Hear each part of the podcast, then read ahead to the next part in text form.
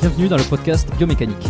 Je suis Jérôme Cazerolle, ostéopathe à Montréal, et dans ce podcast, je vous propose de partir à la rencontre de sportifs, d'athlètes et de spécialistes de leur domaine. Pour mieux comprendre la mécanique du corps et de l'esprit, pour vous aider à être plus performant au quotidien, et surtout en meilleure santé.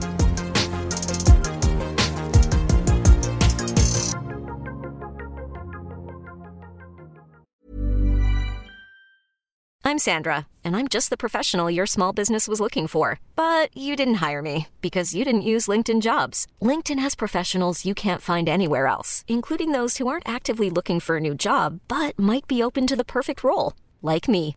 In a given month, over 70% of LinkedIn users don't visit other leading job sites. So if you're not looking on LinkedIn, you'll miss out on great candidates like Sandra. Start hiring professionals like a professional. Post your free job on linkedin.com/achieve today. Donc euh, ben, on est parti. Hein. Bonjour à tous et bienvenue sur le podcast Biomécanique. Toujours euh, marrant, c'est de refaire à chaque fois le, le bonjour, euh, comment ça va, etc. Là, ça fait déjà 10 minutes On, va se passer, des- on va se passer des politesses, on va attaquer directement aujourd'hui. Les, les Salamalek. Bon, allez, on se rejoint tous dans le podcast avec un nouvel invité de marque aujourd'hui qui s'appelle Paul Mathieu. De son nom, je sais pas s'il fallait le dire, mais bon, je l'ai dit. Ou le doc. C'est mieux. Tu sais qu'il y a le- un doc qui te concurrence euh, un petit peu là ces, ces dernières semaines. C'est le, le doc sur la chaîne de Rob. Je sais pas si tu l'as remarqué. Ouais, bah, enfin, c'est vrai que la première fois en fait qu'il avait fait intervenir le le doc, les gens, les gens m'avaient envoyé, m'avaient dit ouais, euh, regarde, t'as de la t'as de la concurrence. Alors du coup c'est, du coup j'avais vu. En plus, je suis abonné aux vidéos de de Rob, donc du coup je regarde Mm. toutes les vidéos. Et euh, donc euh, bah écoute, euh, de toute façon on n'est jamais trop. Au final, euh, c'est con de penser qu'il y a de la concurrence ou que au final il n'y a pas un médecin, il n'y a pas un kiné, il n'y a pas un préparateur sportif. Au final, euh, c'est pas mal d'être même au contraire, j'ai envie de dire plusieurs pour pouvoir apporter des choses différentes. Parce que ce Mm. serait très prétentieux de prétendre déjà que j'ai un la vérité et deux que je peux tout traiter. Chacun a son, sa spécificité, son, sa propre opinion. Ça me fait toujours rire aussi. Bon, on part déjà dans les dans les digressions, mais quand euh, quand t'entends des gens qui disent ouais euh, les médecins disent que c'est genre un médecin a dit donc c'est vrai en citant C'est genre c'est un consensus global quoi. genre c'est un consensus global. Mm. Il y a je sais pas combien de millions de médecins dans le monde et déjà quand tu vois nos propres staffs à l'hôpital comment on se tape dessus en fait t'as autant d'avis que de médecins en fait donc ça me fait rire quand tu t'as les gens qui citent un médecin en disant un médecin l'a dit donc c'est parole d'évangile si les gens savaient comment en staff ça débat et comment des fois t'as des avis à 180 degrés sur une question donnée donc euh, non bah du coup il y a pas de il y a pas de concurrence et, euh, C'est vrai. Et, et, je pense euh, que c'est aussi le- l'idée que, euh, euh, comme euh, c'est universitaire la médecine, donc euh, il y a un seul, grosso modo, il y aurait un seul cursus, tout le monde est d'accord sur ce qui est enseigné. Euh, c'est comme si chaque, t'as l'idée que chaque mois tous les médecins du monde, enfin de, de la France, se réunissent pour être d'accord sur euh, le traitement, le, la nouveauté, le truc qui fait que ça marche. Et en fait, quand il y en a un qui le dit, mais en fait non, vous êtes déjà tous regroupés, vous, vous avez tous eu la même information. C'est, c'est peut-être comme ça Ouais. qu'on pense quand même. Alors après, c'est vrai qu'il y a quand même des opinions prédominantes et il y a toujours euh, des, des gens à contre-courant. Ce qui est pas forcément une mauvaise chose. Hein. Les gens disent toujours euh, Galilée, quand il a dit que la Terre était ronde, il était à contre-courant et les gens citent tout le temps cette, euh, cet exemple pour essayer de justifier quand une personne pense contraire à toutes les autres. Alors c'est Mm. vrai, c'est vrai aussi que des Galilées, il y en a eu un. et des gens qui se sont complètement plantés dans le mur, il y en a eu aussi beaucoup. Et tout cela, on n'en parle pas. Donc euh, voilà, donc il y a en général l'opinion un peu prépondérante, mais bien sûr, des fois, il y a des gens qui ont des théories nouvelles et qui sont un peu anti euh, anti dogme actuel. Et il y a, y a clairement en science des des dogmes. ça c'est euh, c'est clairement, enfin il y a, il y a y a des effectivement bah des des pensées un petit peu uniques. Et c'est vrai que j'en fais partie dans le sens où euh, quand tu apprends dans tes études, on te conditionne parce que ça dépend de ce que pensent aussi tes, tes, tes maîtres, hein, tes, tes profs, de la même façon qu'en fait on est tous conditionnés par nos parents. Euh, c'est l'opinion en général et la, la religion, que ce soit sur des questions éthiques, on est tous façonnés ouais. en fait par nos parents. Et il y a assez peu de monde qui pense totalement, ça arrive, mais assez peu de, enfin complètement différemment de ses parents. Donc en, en science c'est un peu pareil. Et au début quand tu entends des idées nouvelles, c'est vrai que la première euh, la première réaction que tu as, et c'est une réaction normale, c'est de se dire ouh c'est pas comme ce que je connais, donc forcément c'est des bêtises, c'est faux. Et ça met un petit peu de temps avant d'arriver à ce que tu sais, ça rentre doucement avec euh, de plus en plus de preuves, de- d'études, pour que tu dises ah peut-être qu'en fait c'est pas si bête. Et ensuite dix ans plus tard, au final, entre le moment où le truc a été lancé dans la dans la mare, euh, en fait ça soit accepté comme quelque chose de, de vrai. Donc c'est pour ça que Mm. c'est vrai qu'il y a des effets un peu cycliques en science de, de mode et de, de courant de pensée. Donc euh, voilà, on a déjà. bon ben ouais, non mais c'est bien, on est rentré directement dans le vif du, sujet. Bon, alors aujourd'hui, on va parler un petit peu forcément de cardiologie puisque c'est ta spécialité. Euh, on va parler de médecine, on va parler de, musculation, d'entraînement et et, euh, et moi j'avais envie surtout de faire le, le pont entre le système cardiovasculaire et l'entraînement, la santé. parce que je trouve que c'est c'est bah déjà c'est ton c'est un petit peu ta valeur ajoutée, tu vois. C'est là où je vais pouvoir te poser des questions euh, qui, moi. Euh, euh je pensais que c'était le, muscle. c'est la masse, oui. Mais t'inquiète pas, on va passer par l'hypertrophie aussi. On pourra même peut-être faire l'hypertrophie cardiaque. Euh, et, et, donc voilà, ben, à la limite, je vais te laisser te présenter peut-être, parce que j'ai pour habitude de laisser mes invités se présenter pour débuter.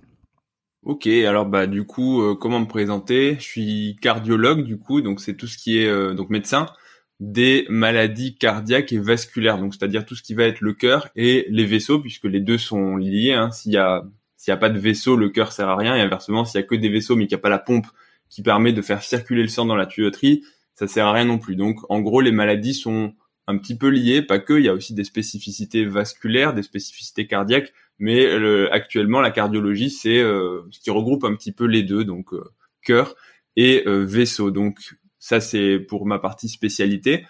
Euh, je travaille à l'hôpital et j'ai aussi du coup le, le, DU, donc le diplôme universitaire, qui est un diplôme complémentaire de cardiologie du sport, parce que euh, après on peut se surspécialiser dans certains domaines qui nous en général nous intéressent. Moi, le sport, ça m'a toujours intéressé. Pendant longtemps, j'ai voulu faire médecine du sport, donc le côté plus général de, de des, des, spécificités du sportif. Et la cardiologie bah, m'a permis de finalement relier les deux entre euh, une spécialité médicale qui me plaît énormément et la spécificité en fait du cœur du sportif. Donc euh, voilà, donc je suis aussi cardiologue du sport, même si euh, c'est pas vraiment ce que je pratique dans la à l'hôpital, puisque à l'hôpital c'est surtout les gens qui ont des maladies plus que du suivi de sportif. Il y a des postes spécialisés dans le suivi de sportif, mais c'est en général assez rare. Et actuellement, surtout, j'ai, enfin, ça fait pas très longtemps que je suis euh, taisé, donc ça fait euh, deux ans et demi, je sais plus exactement. Donc, je suis encore jeune, je suis encore, enfin, je suis plus en formation, mais on va dire que quand on est jeune, je suis sur un poste de chef de clinique, donc c'est juste à la sortie, euh, en gros, au début de la thèse, qui permet de continuer d'apprendre des choses parce qu'on bénéficie toujours de l'expérience des autres médecins de l'hôpital. Enfin, c'est un petit peu une émulation pour continuer de euh, de progresser parce que du coup, c'est vrai qu'on a 10 ans ou 11 ans d'études, ce qui est très long, mais finalement, la médecine, c'est tellement immense et euh, rien ne remplace l'expérience. Du coup, c'est des, des postes qui permettent de continuer euh, d'avoir de la pratique, mais tout en bénéficiant de l'expérience d'autres personnes et de finalement parfaire sa formation. Donc, donc voilà, actuellement, c'est, j'ai, je suis cardiologue du sport, mais c'est pas ce que j'exerce dans la pratique de tous les jours. Même s'il y a bien sûr, bien sûr, des, des sportifs, des gens à l'hôpital qui sont sportifs, des gens qui viennent en consultation pour le côté euh, sportif, mais c'est pas la, c'est pas la majorité. Les gens viennent surtout en général quand ils sont malades, et ça se reflète dans le dans la vie de tous les jours. Hein. Les gens, c'est quand ils ont un problème qu'ils viennent, c'est rarement en prévention. C'est ce que c'est ce que disent ah beaucoup bah, de gens. Ouais.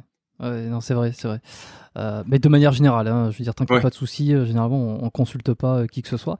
Et alors, j'ai eu l'occasion pendant les, ben, pendant mes études, moi, de, de, de, voir un petit peu le système cardio-pneumo, enfin un petit peu toute la physio. je sais pas, si, on n'a pas eu l'occasion trop de discuter. enfin, on s'est échangé quelques messages, mais vraiment en amont. donc moi, je, suis ostéopathe à Montréal. Hein, je pense que. je ouais, tu me l'avais dit. Voilà. Et et donc bah, pendant les études, d'ailleurs ça va être marrant parce que tu vas pouvoir me donner ton avis euh, là-dessus parce que euh, il y a encore parfois un peu de guerre, enfin pas de guéguerre, mais entre le, les, différentes approches entre le, milieu médical et le milieu euh, l'ostéo ou les, thérapies qui sont un peu moins conventionnelles. Même si bon c'est de plus en plus conventionnel, mais donc j'ai enfin étudié le, le cardiopneumo. Je suis pas, je suis loin d'être un expert. Et oui, alors si j'insiste sur le pneumo, c'est parce que euh, moi je me souviens euh, de l'importance qu'on donnait au fait de d'attacher le cœur et le poumon, parce que finalement ça marchait ensemble. De toute façon, c'est un système. Euh... C'est au même endroit, c'est relié et t'as l'un retentit sur l'autre. Donc effectivement, c'est pas c'est deux organes différents, mais qui sont extrêmement liés. Parce que en mm. fait, le, en fait, les poumons, c'est entre le cœur droit et le cœur gauche. Même si les gens s'imaginent qu'il y a deux, enfin, il n'y a pas de deux cœurs, le, cœur c'est un seul organe, mais dans la circulation en fait entre le ventricule droit et le cœur gauche, il y a toute l'oxygénation du sang parce que le but du cœur c'est de transporter le, sang, mais il faut que le sang revienne et soit oxygéné. C'est ce qu'on apprend en fait en, SVT avec euh, le, sang bleu et le sang rouge. mais finalement c'est vraiment très lié. Et puis quand il y a des anomalies cardiaques, les poumons peuvent avoir du remodelage, en tout cas au niveau des vaisseaux, de la même façon que les maladies pulmonaires peuvent avoir en fait un retentissement sur le cœur parce que quand en gros le, les échanges se font moins bien, les vaisseaux se remodèlent et ça peut avoir un retentissement sur sur le cœur, la circulation et les cavités cardiaques. Tout, en fait, tout ce qui en amont. Bon, ça c'est du détail, mais c'est assez logique finalement de relier les deux, ou en tout cas sans les relier forcément de façon euh, extrêmement forte, mais de les attacher en termes de système. Mais par exemple, une maladie qui est euh, ou, un trouble qui est carrément euh, qui relie les deux, c'est l'embolie pulmonaire. ouais, typiquement.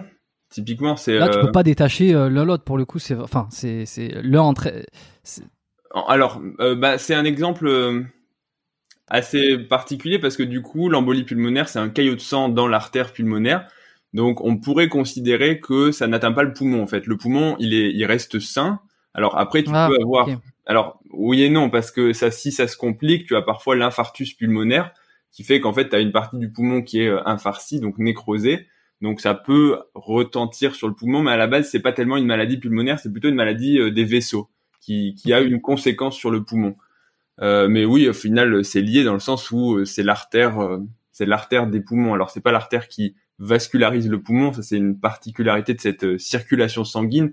C'est bon, là, là, on va rentrer vraiment dans, le, détail, dans, le, détail, mais du coup, oui, en tout cas, c'est vrai que c'est quand même lié.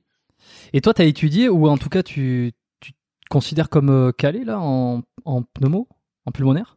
Euh, bah, c'est difficile de c'est difficile de répondre. En fait, euh, c'est vrai que c'est assez marrant, mais quand tu fais tes études de médecine en France, je sais pas comment c'est au, au, Canada, mais tu as les six premières années qui sont le euh, le tronc commun au final. Donc t'as d'abord bon la première année c'est pas de la médecine, c'est t'apprends par cœur l'anatomie, la physique, c'est la sélection. Euh, c'est la sélection sur en gros la capacité de la mémoire et la capacité à faire des choses par cœur et la capacité à réagir en gros au stress, le stress de te faire bourrer le crâne et c'est un mode de sélection qui vaut ce qu'il vaut. Il est en train de changer, mais en tout cas de, mon temps, suite un temps, c'était comme ça. Ensuite, tu apprends la médecine. Alors c'est pas la médecine générale en fait, c'est juste que tu apprends les généralités de la médecine. C'est une nuance euh, une nuance importante. Mais du coup, tu arrives en fin de sixième année où tu as appris en gros à peu près toutes les maladies ou 95% d'entre elles sans avoir de spécificité sur le côté pratique, mais tu as vu un, aperçu global et global mais quand même bien en détail hein, de la tout ce qui est diagnostic, traitement, prise en charge, examen complémentaire. Et ensuite tu te spécialises et tu exerces et tu te euh, bah tu apprends en fait tu approfondis une branche de la médecine. C'est vrai que les gens disent aujourd'hui, c'est un peu une des critiques de la médecine de dire oui, mais aujourd'hui la médecine ça te coupe en tranches, ça finalement ça ne mmh, regarde plus la globalité et ça segmente beaucoup organe par organe, ce qui est euh, ce qui est totalement vrai. Mais en fait, quand tu vois la progression des connaissances, l'individualisation qu'on peut faire pour chaque maladie, euh, au final, t'es obligé. obligé. Sinon, tu tu n'es plus euh, t'es plus enfin c'est pas c'est pas une sorte de compétition, mais je veux dire t'es plus compétitif sur le plan de l'avancée des connaissances. Donc pour, pour vous donner un, un, exemple qui touche pas du tout ma spécialité, mais par exemple dans l'oncologie ou dans toutes les maladies euh, cancéreuses avec toute l'avancée de la génétique, maintenant, les cancers, tu dis plus cancer du poumon, tu dis c'est tel type de cancer histologique, mais encore ça c'était il y a 15 ans ou 20 ans ou 25 ans, mais aujourd'hui avec toutes les euh, spécificités moléculaires, etc., tu classifies le cancer avec euh, tous ces gènes en fait, donc tous les gènes exprimés par les cellules cancéreuses, et du coup c'est un cancer de tel type, tel type, tel sous-type, et euh, c'est vraiment quasiment un traitement à la carte, tu vois, en fonction du de, des 5 euh, ou 6 ou 7 sous-types du patient pour lui donner le traitement le plus spécifique. Donc ça, c'est des trucs tellement euh, tellement complexes, tellement précis que tu ne peux pas tout savoir, c'est impossible. Donc mmh. euh, c'est à la fois une, une, bonne chose dans le sens où on prend en charge les maladies de façon beaucoup plus précise. Et tous les gens qui disent c'était mieux avant, je pense que tu sais, on a tendance à avoir une mémoire très sélective et à oublier qu'avant l'espérance de vie, enfin elle était quand même moindre et en termes de survie et de progrès de, beaucoup de maladies, on arrive à traiter beaucoup plus de choses. Alors il y a encore beaucoup de progrès à faire, mais ça a quand même énormément progressé. Donc du coup, tu es obligé euh, de te surspécialiser, de te fermer en fait à beaucoup de choses parce que bah, à un moment ton cerveau il est limité, même si tu as une bonne capacité à apprendre, euh, plus tu te diversifies et moins tu es performant dans ton domaine de compétences. Mais, euh, après, ça va être le, le, travail aussi du généraliste de plus en plus, qui, est, qui va être de synthétiser, de recouper les informations, peut-être d'être moins dans la connaissance précise de chacune, de chacun des segments, de savoir où renvoyer pour ensuite continuer à faire ce travail d'investigation de, de, précision. Mais, mais c'est vrai que c'est pas tout à fait la même chose que de, de rester ouvert sur tout parce que tu vois moi sur tout ce qui est cardiologie du coup et encore même la cardiologie t'as as plein de branches de surspécialité la rythmologie les maladies coronaires les maladies de valves euh, enfin tu, tu peux encore être vraiment ultra précis si tu veux exceller dans ton domaine donc on a tous des spécificités donc déjà même moi tu vois en rythmologie je connais la base de la rythmologie parce que je l'ai appris mais je serais incapable d'aller dans les spécificités où les gens qui font que ça toute la journée vont euh, te sortir des, détails en fait très précis. Donc euh, ça c'est la c'est de la vraiment de la, de la spécialisation. Mais ensuite c'est vrai qu'on oublie un petit peu le côté euh, globalité parce que en fait on on n'est pas enfin pas qu'on n'est pas compétent, ça rejoint à la question que tu m'as posée à laquelle j'ai pas répondu. Est-ce que je suis compétent en pneumologie? Bah j'ai la base, j'ai la, la base théorique et j'en vois dans ma pratique. Maintenant, à force de faire que de la cardiologie, j'étais probablement meilleur en pneumologie dans la théorie et en connaissance des traitements quand j'ai passé le concours il y a six ans ou hmm. sept ans euh, que aujourd'hui où finalement tu sais tu, tu restes sur tes reliquats et t'as pas le temps de te mettre à jour sur tous les traitements parce que tu es obligé de, de, te former sur ta spécialité parce que c'est déjà très chronophage. Et du coup bah tout ce qui est euh, autre spécialité je suis resté sur euh, entre enfin pas que mes acquis parce que quand tu as des trucs qui sont vraiment euh, euh groundbreaking groundbreaking en anglais donc des, des innovations majeures, t'en entends parler, tu te formes, mais tout ce qui va être les petits progrès, tu t'as pas le temps de te former, donc euh, je saurais, enfin, c'est pas que je saurais pas traiter de maladie pulmonaire, je sais la traiter dans la globalité, mais rapidement, il faut savoir orienter vers le spécialiste et savoir, euh, euh, en fait, connaître ses limites, quoi, et ne pas vouloir justement euh, garder et se dire non mais moi je sais tout faire, j'ai tout appris. Sinon, en fait, tu fais finalement c'est un peu une perte de chance pour le patient quand il peut être traité par quelqu'un de, de bien meilleur que toi dans sa spécialité. De la même façon que si c'est un non-cardiologue qui prend en charge une maladie cardiaque très spécifique, autre que pour du suivi, euh, ça c'est un peu dommage parce que parfois tu vois tu as une perte de chance, les trucs évoluent pas forcément de façon optimale. Ça veut pas dire mauvaise, ça veut juste dire que sur 5 10 ans d'évolution, bah tu aurais pu offrir au patient peut-être une meilleure qualité de vie, une capacité fonctionnelle un, peu meilleure s'il avait eu une prise en charge un peu plus optimisée. Tu vois l'idée? Donc ouais, je euh, vois. Qu'est-ce que t'en penses toi par exemple de euh, euh, le, l'intelligence artificielle qui va finir par en fait remplacer euh, le, le, médecin euh, dans son rôle de, de, de, diagnostiqueur et qu'en fait le médecin ne sera plus là que pour, peut-être faire des relations faire des, des remettre peut-être en perspective des choses faire des communiquer avec la personne et puis voilà, faire l'intermédiaire entre différentes professions, et qu'au final, toutes ces connaissances qui en fait obligent euh, la, segmentation de la médecine vont être déléguées euh, à un ordinateur, à une, à une espèce de grosse base de données, qui fait que, euh, qui fait que toi, dans ton métier, tu ne seras plus diagnostiqueur, mais finalement, tu seras, je sais pas, de, transiteur ou, ou, juste thérapeute. C'est une question, ouais, c'est une question difficile et un peu et, et, que tu n'auras plus besoin du coup d'être aussi segmenté dans tes connaissances et que tu vas revenir de plus en plus à l'holistique, à la généralité, parce que euh, tu n'auras plus besoin d'avoir toutes ces connaissances précises euh, sur une pathologie, puisque c'est l'ordinateur qui aura qui fera tout ce travail-là, et que le médecin va redevenir à l'ancienne un, espèce de, de plus en plus généraliste, quoi. C'est une, ouais, c'est une question, euh, c'est une question difficile et un peu épineuse aussi parce que c'est vrai que le premier euh, le premier réflexe qu'on a vis-à-vis de l'intelligence artificielle, je pense, je me mets à la mm. place aussi de pas mal de monde, mais c'est de se dire ouais jamais une machine pourra faire pareil que l'homme. Ça c'est un peu le côté, euh, tu sais, le Lego trip quoi, de se dire je suis irremplaçable, je suis trop bon, j'ai fait 12 ans d'études, jamais une bah, machine va pouvoir. Tu vois ça dépend si on se base sur quelque chose de, des connaissances, quelque chose qui, qui est propre à l'ego ou propre à la capacité humaine en fait. Mais, mais ça, c'est la connaissance, l'ordinateur peut le faire quoi. Ouais, mais c'est juste pour te dire un peu dans, dans quel état d'esprit tu réponds à cette question et euh, je pense que c'est difficile d'admettre que bah, l'ordinateur a, comme tu dis, une mémoire, une connaissance et un recoupement de données en fait qui est probablement bien plus intelligent que notre cerveau si on le paramètre correctement. C'est-à-dire qu'à terme, clairement, l'intelligence artificielle euh, va faire un raisonnement bien meilleur que nous. C'est comme euh, sur les ECG, tu as l'analyse automatique et quand j'ai commencé, c'était probablement beaucoup moins performant aujourd'hui et ça se trompait régulièrement. Euh, aujourd'hui, avec l'amélioration des bases de données, en fait, tu, tu, lui fais lire de plus en plus de CG. Honnêtement, il a, enfin, pas tout le temps, mais quasiment tout le temps le, le bon diagnostic. Alors, la seule chose qui lui manque pour réfléchir de façon ultra cohérente et de donner un diagnostic, c'est le contexte clinique. C'est-à-dire que si tu prends des électros sans contexte, euh, tu peux pas raisonner bien. Mais nous non plus, on le fait pas bien. Tu sais, quand on t'envoie juste des électros sans te dire si le patient il a mal, il a pas mal, il a quel âge, euh, dans quel contexte t'as fait l'électro, est-ce que c'est un électro de repos systématique ou est-ce que c'est un mec, un mec qui a mal dans la poitrine par exemple, euh, t'interprètes pas différemment. Mais il a quand même souvent raison quand il dit que l'électro est anormal et qu'il y a des trucs. Euh, souvent, euh, il a plus raison que toi. Donc l'intelligence artificielle, mais aussi dans tout ce qui est lecture d'imagerie, algorithme de décision, au final, c'est la même chose que ce qu'on fait nous, sauf que euh, nous, on apporte un petit peu peut-être euh, d'expérience, mais ça, je suis pas du tout expert en, en, intelligence artificielle, mais probablement que à force de perfectionner la machine et de lui faire apprendre, euh, je pense que la machine, elle va à un moment donné, en termes de raisonnement, nous dépasser, à condition que tu lui donnes les bonnes informations. Donc en termes effectivement de capacité de diagnostic, de capacité de donner le bon traitement, euh, et puis l'autre chose aussi qu'elle n'a pas le que n'a pas le, enfin, la différence entre un humain, c'est le le côté euh, émotionnel, c'est que toi t'es pas mhm. détaché du patient, même si tu veux l'être, même si théoriquement il faut être, faut être dans la dans l'empathie bien sûr, mais il faut aussi pour raisonner de façon correcte et ne pas se laisser flouer dans le dans la décision, finalement essayer de, de mettre quand même de côté en fait euh, tous ces affects. Et c'est pour ça qu'on dit qu'il faut pas soigner ni soi-même ni ses proches, parce que tu prends pas les bonnes décisions. Tu es euh, t'es floué en fait par tes émotions parce que tu as envie de penser et parce que tu penses être bon. Soit t'en fais trop, soit t'en fais pas assez, soit tu euh, euh, tu dis non mais de toute façon il peut pas avoir ça, soit t'as envie qu'il ait un truc en particulier, donc c'est très difficile. Et, ça l'ordinateur. Juste par rapport à ça aussi. Ouais.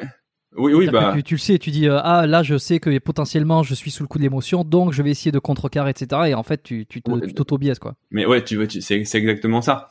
tu sais, je pense que si tu diagnostiques, si tu as un symptôme un symptôme X ou Y d'un membre de ta famille, genre ton, ton père, ta mère, ta copine, euh, ton premier réflexe, c'est soit de surréagir, de dire oh là là, vite, il faut éliminer tout ce que ça peut être. Donc finalement, c'est un peu comme quand tu arrives sur Doctissimo, que tu te dis j'ai mal à la tête et que tu dis j'ai un cancer du cerveau en phase terminale métastatique. Ça c'est le, tu vois, le pire scénario en fait où tu peux être beaucoup trop stressé, multiplier les examens. Alors bon bah, tu sais genre t'as une douleur, euh, une douleur au doigt, bon bah, on va faire un scanner, une IRM, une échographie, une consulte, une prise de sang. Et alors qu'en fait, euh, bon bah le lendemain t'aurais plus mal et puis le truc serait jamais. Euh, et l'autre risque aussi, c'est de minimiser. C'est comme c'est des gens que tu connais dans ta tête, c'est des, tu vois tu, tu peux te dire j'ai pas envie que ce soit ça. Donc en fait euh, c'est probablement rien. Tu vois des fois ça m'est ça, m'est pas arrivé mais euh, dans, dans l'idée tu fais un électro à quelqu'un que tu connais euh, tu as une anomalie tu dis mince euh, non mais quand même c'est bizarre j'ai dû me tromper je vais refaire le truc parce que je le connais il va bien tu vois.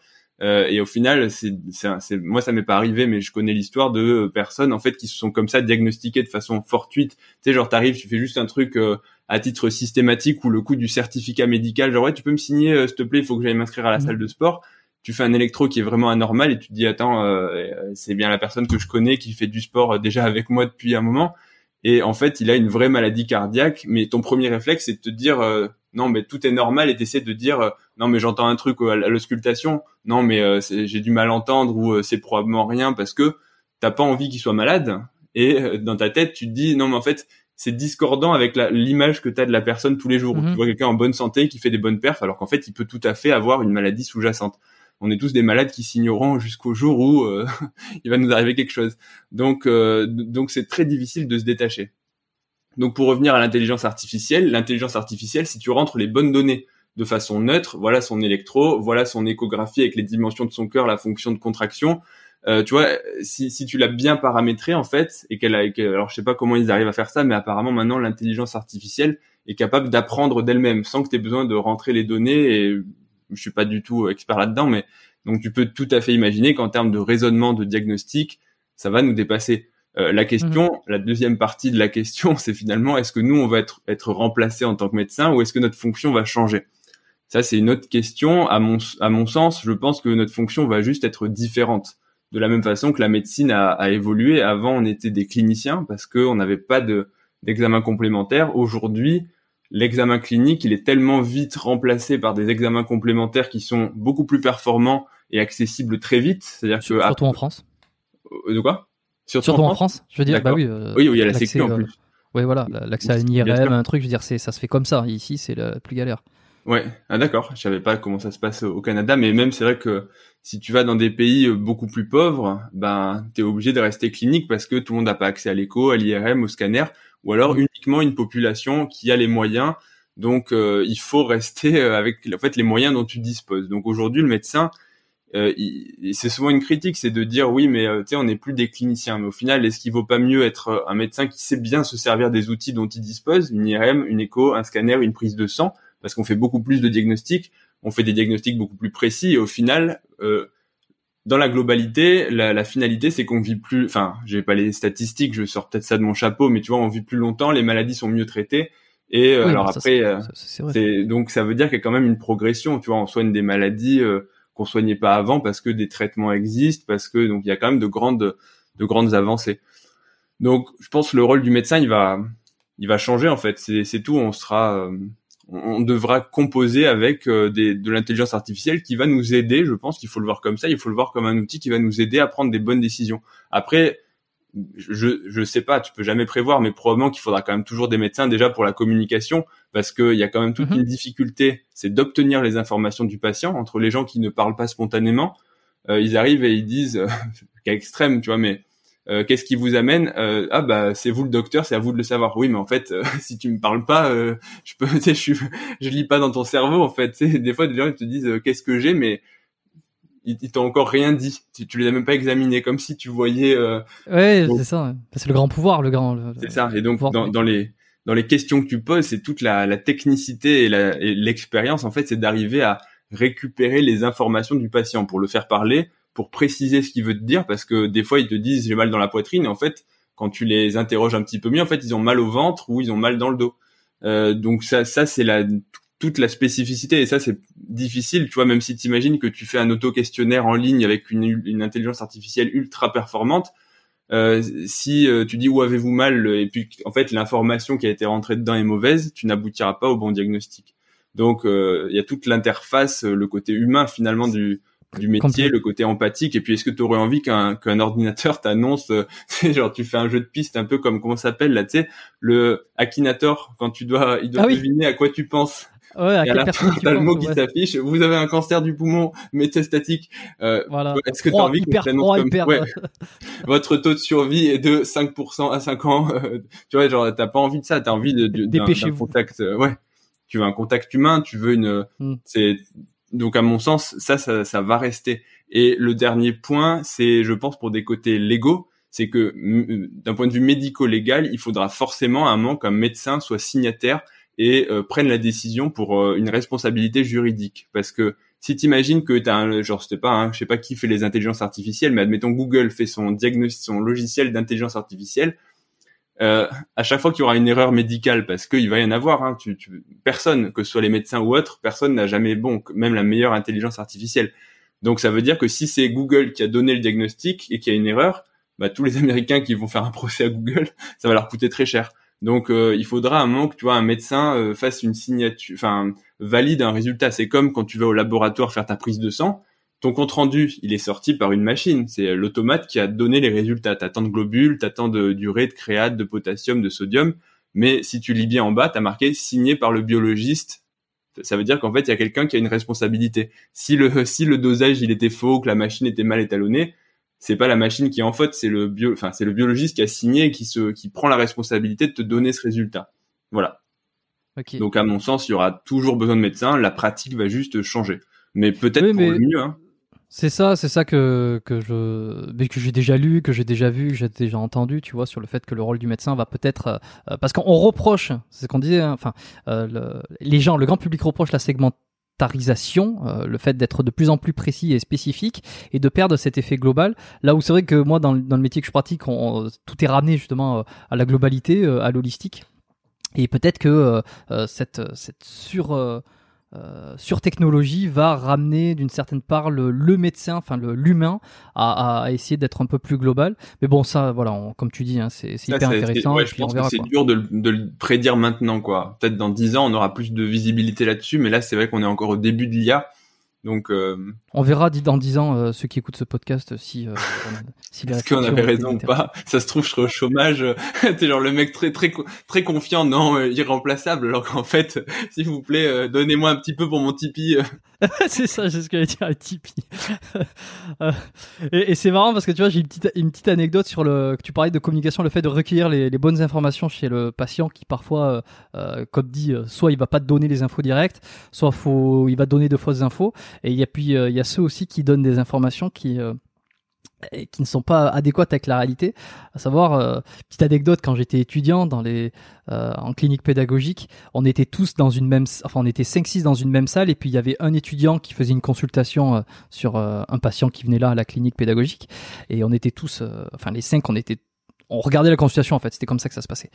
Et, euh, et un jour, il y, y a une femme qui dit que s'est fait une dans les an- quand elle résume ses antécédents traumatiques, fracture du périnée en montrant sa jambe.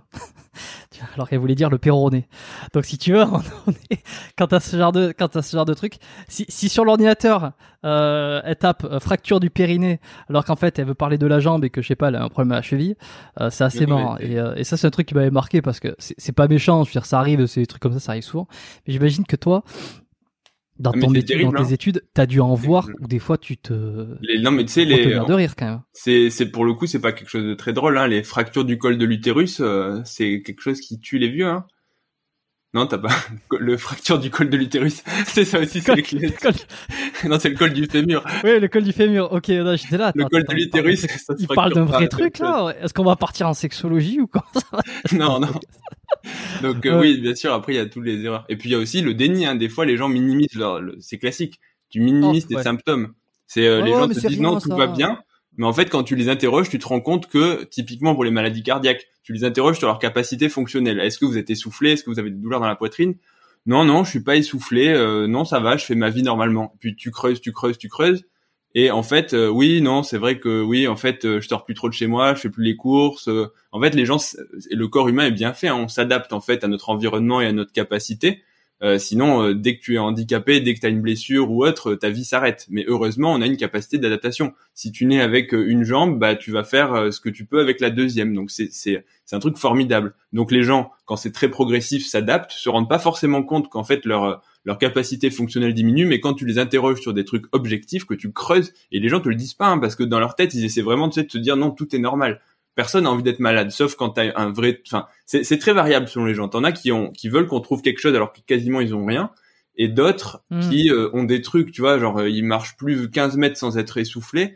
Et euh, non, non, tout va bien, non, je vis normalement et tout. Et quand tu creuses, ouais, ils font, ils sortent plus de chez eux, ils se lèvent à peine pour aller aux toilettes, euh, tu vois, parce que euh, justement, euh, dans leur tête, ils veulent surtout pas être malades, donc ils vont tout faire pour que, euh, pour te dire qu'ils sont pas malades en fait, et que tu leur trouves surtout rien. Tu sais, ils viennent euh, presque parce que la famille les a poussés en disant non mais euh, mon, mon papy là, il, quand même, il est essoufflé. Et puis quand il parle, on a l'impression qu'il peut même plus finir une phrase. Donc c'est la réaction des gens, bah, c'est ce qu'on apprend en médecine et je pense en ostéopathie. La réaction face à la maladie, elle est très variable selon les gens. T'as le déni, t'as les gens qui vont surcompenser, euh, t'as les gens qui euh, vont au contraire rester très froids, euh, experts dans leur maladie. Enfin, t'as tous les profils. Donc c'est aussi la spécificité humaine de essayer de s'adapter au profil de la personne pour l'amener à te donner les infos, mais aussi à se, à se soigner. Parce que si le et ça c'est déjà vu, je pense qu'on a tous des exemples de de médecins quand on se met en tant que patient euh, où le, le contact ne passe pas du tout avec certains médecins. Soit c'est des médecins qui la personnalité ne colle pas. Ça veut pas dire que c'est des mauvais médecins. Ça veut dire que on a tous eu, bah, de la même façon qu'on choisit nos amis différemment euh, parce qu'on a des personnalités différentes Oui, affinité, bien sûr. des affinités, ouais, et des façons de raisonner différentes. Donc en fait, euh, tu peux avoir des gens euh, très bons, mais ça va pas du tout coller. Et en fait, t'as qu'une seule envie, c'est de pas les écouter et de faire autre chose. Ou alors pour peu qu'ils aient manqué un peu de tact dans la façon dont ils t'ont parlé.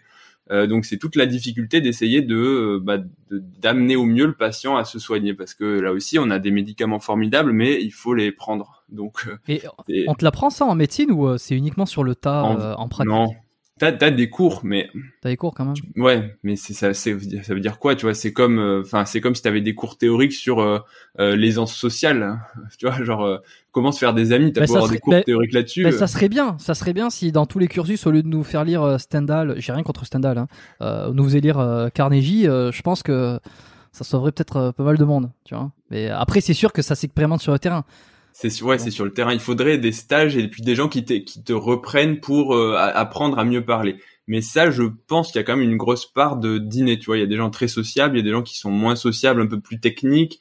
Euh, c'est, je pense, que ce serait difficile. Ce serait difficile. Et on a tous une par plus ou moins tu vois extraverti introverti moi j'avoue que je suis plutôt enfin pas extraverti mais je parle beaucoup donc j'ai pas trop de mal à faire parler les patients parce que plus tu parles et plus ils vont te parler euh, alors que si déjà de base t'as pas envie de parler, t'es plutôt froid, euh, t'aimes pas trop parler, le mec te dit rien, tu te dis super, j'ai pas envie de parler non plus.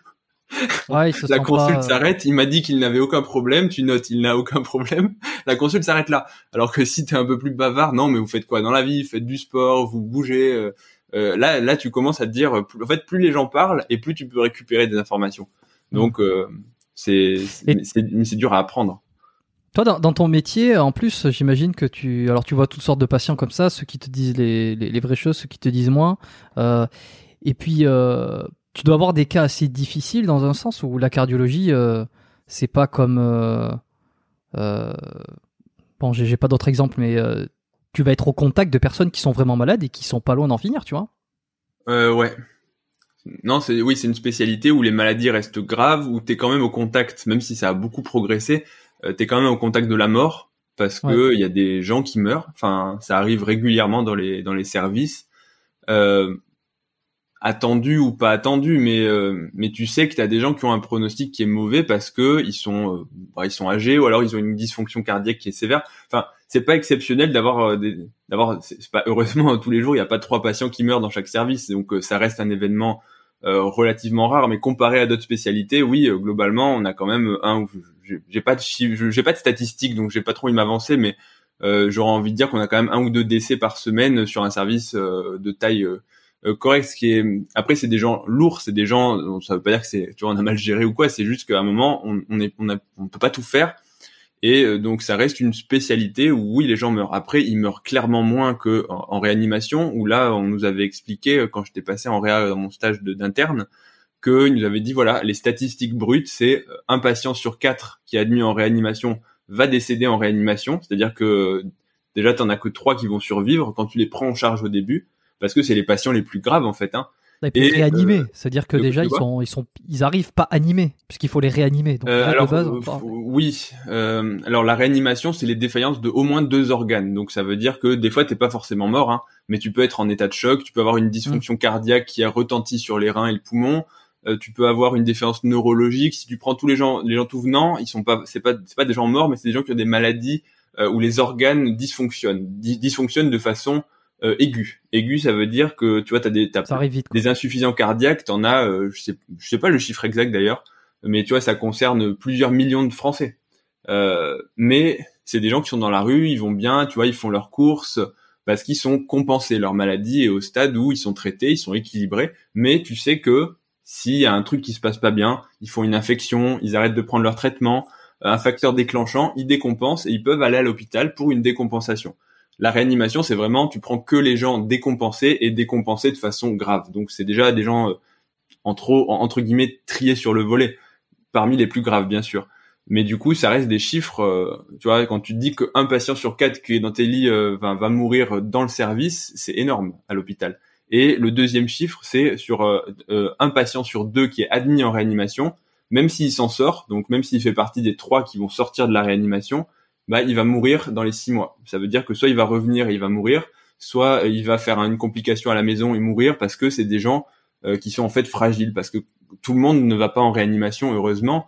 Mais tu vois, c'est ça, le, le patient, il le sait pas ça quand il repart, euh, quand il a, il, a réussi à être réanimé, qui va bien. Euh, on non, dit pas bon monsieur, euh, soyez prêt à revenir dans six mois parce que les stats le, disent. Il, il le sait pas et c'est des statistiques brutes dans le sens où après tu affines ton pronostic. Il y a des gens, on sait quand ils arrivent que la probabilité qu'ils survivent, elle est très faible et que même s'ils s'en sortent, ils auront des grosses séquelles. C'est aussi après toutes les décisions d'arrêt des soins qui sont difficiles en communication avec les familles.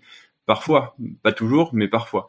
Donc euh, non, bien sûr, tu le dis pas aux gens. En plus, ça servira à rien. T'imagines, euh, tiens, super message d'espoir. Bon, bah, au fait, monsieur, juste avant que vous partiez, vous oubliez pas qu'on a une chance sur deux de se revoir. Hein. non, ce serait horrible. non, ça serait horrible. Et peut-être que d'un côté aussi, ça permettrait à certains de prendre une, grosse, grosse baffe et euh, se remettre dans le rang de, je sais pas. faire, faire du, enfin, pas faire du sport, mais, en fait, c'est ça, ça dépend. Hein. Je, je, je, suis super partisan de la prévention et du sport, mais tout, je pense que tout n'est pas accessible au sport. Tout peut être euh, amélioré par le sport, c'est une bonne hygiène de vie. Mais quand tu as une maladie. du sport, mais ça peut être aussi la bouffe, ouais, la bouffe et tout. Hein. mais je pense que c'est pas autant que ce que certaines personnes pensent dans le dans la balance. C'est que tu vois, il y a des trucs qui sont pas du tout liés à la bouffe, pas du tout certaines maladies cardiaques. Enfin, oui, dans l'absolu, mais une fois que tu arrives en réanimation, tu vois, le, le, mec qui a une dysfonction cardiaque majeure, euh, qui a le cœur qui se contracte à en gros euh, euh, un cinquième ou un sixième de ce qui est la fonction normale, euh, t'as beau lui dire de bouffer bio, de faire du, déjà il peut plus quasiment ah plus faire de sport, mais en fait c'est c'est illusoire de penser que ça va que ça va le régénérer. Donc au final, je pense qu'à part donner un espèce de message ultra négatif, ce serait un peu violent de leur dire une chose sur deux de mourir, quoi. Mais tu penses que quelqu'un dans ce cas-là, euh, en essayant de marcher un petit peu tous les jours, en essayant de, en, changeant complètement son alimentation, en ayant le, mode de vie le plus sain possible, est-ce que euh, ça met pas toutes les chances dans sa balance pour essayer de récupérer euh, des capacités ou vraiment on est mort et puis tu lui dis bon dans tous les cas c'est mort donc euh, fais-toi plaisir ça change rien. Non non après non mais bien sûr tu as raison l'hygiène de vie c'est bénéfique pour tout le monde. Moi c'est ce que je dis aux gens en consultation. De toute façon on, on gagnerait tous à marcher plus à faire enfin de façon globale hein, bien sûr le mec était les gens après dire ouais on m'a dit de marcher plus. T'as des gens qui marchent déjà 30 km par jour. Donc pour eux peut-être que t'as envie de leur dire marche un peu moins. Mais mais euh, à part ces rares extrêmes globalement tout le monde bénéficie à euh, marcher un petit peu plus faire un peu plus attention à l'alimentation manger un peu moins de sucre. C'est les messages généraux tu sais euh, manger bouger cinq fruits et légumes. C'est sûr que tu sais il y a marqué faites plus d'activité physique ou mangez moins de sel. Le message général parce que tous les français quasiment mangent trop de sel euh, sauf que tu as toujours des gens qui mangent déjà zéro sel. Donc si tu leur dis de manger encore moins de sel, le mec il prend le message, il devient fou. donc euh, c'est des messages généraux de santé publique. Euh, donc oui, tout le monde bénéficie bien sûr à manger et, c'est clairement le mec qui sort de réanimation pour rester dans son lit et puis attendre que ça se passe, clairement ça va pas bien se passer. Mais mais tu oui, il, il, faut il faut les encourager à bouger, à faire du sport et tout, mais après, c'est un profil, c'est un type de profil de patients qui sont quand même euh, euh, particuliers, qui sont lourds et euh, c'est un peu la réalité de l'hôpital. C'est c'est pas des, enfin, je sais pas comment le formuler correctement, mais c'est quand même des gens qui ont souvent déjà des maladies qui sont déjà très limitées sur le plan fonctionnel, sur donc tu peux pas leur dire d'aller à la salle de sport cinq fois par semaine. Enfin, c'est impossible. Après, oui, tu peux leur dire de marcher un petit peu plus et de d'optimiser ce qu'ils peuvent faire, ça clairement. Mais euh, c'est ça, c'est comme on dit la, la prévention. La prévention c'est super, sauf qu'il faut bien se rendre compte que en face de toi, tu as une réalité. Et la réalité, c'est que là, on est tous, tous ceux qui écoutent ton podcast, tous ceux qui suivent un peu les vidéos bien-être, santé, tu vois, c'est des gens quand même qui ont fait déjà une démarche de venir se renseigner, donc ils sont intéressés par le par le message qu'on a à leur donner. Donc en fait, c'est très biaisé. Le mec de l'hôpital moyen, il a pas envie de prendre ses médicaments, il a pas envie de se soigner et euh, il a envie que tu le laisses tranquille. J'exagère un petit peu, mais de façon caricaturale, tu vois, presque tu dois te battre pour qu'il prenne ses médicaments. Donc, euh, qu'est-ce que tu vas dire à un mec qui a déjà pas envie de prendre un médicament qui va le, le, soigner ou l'améliorer? Va lui dire, euh, faut que tu fasses 30 minutes de sport par jour, il faut que tu manges moins, euh, alors que le mec, il a qu'une envie, c'est d'aller manger son barbecue, tu vois, de se mettre devant la télé avec une bière.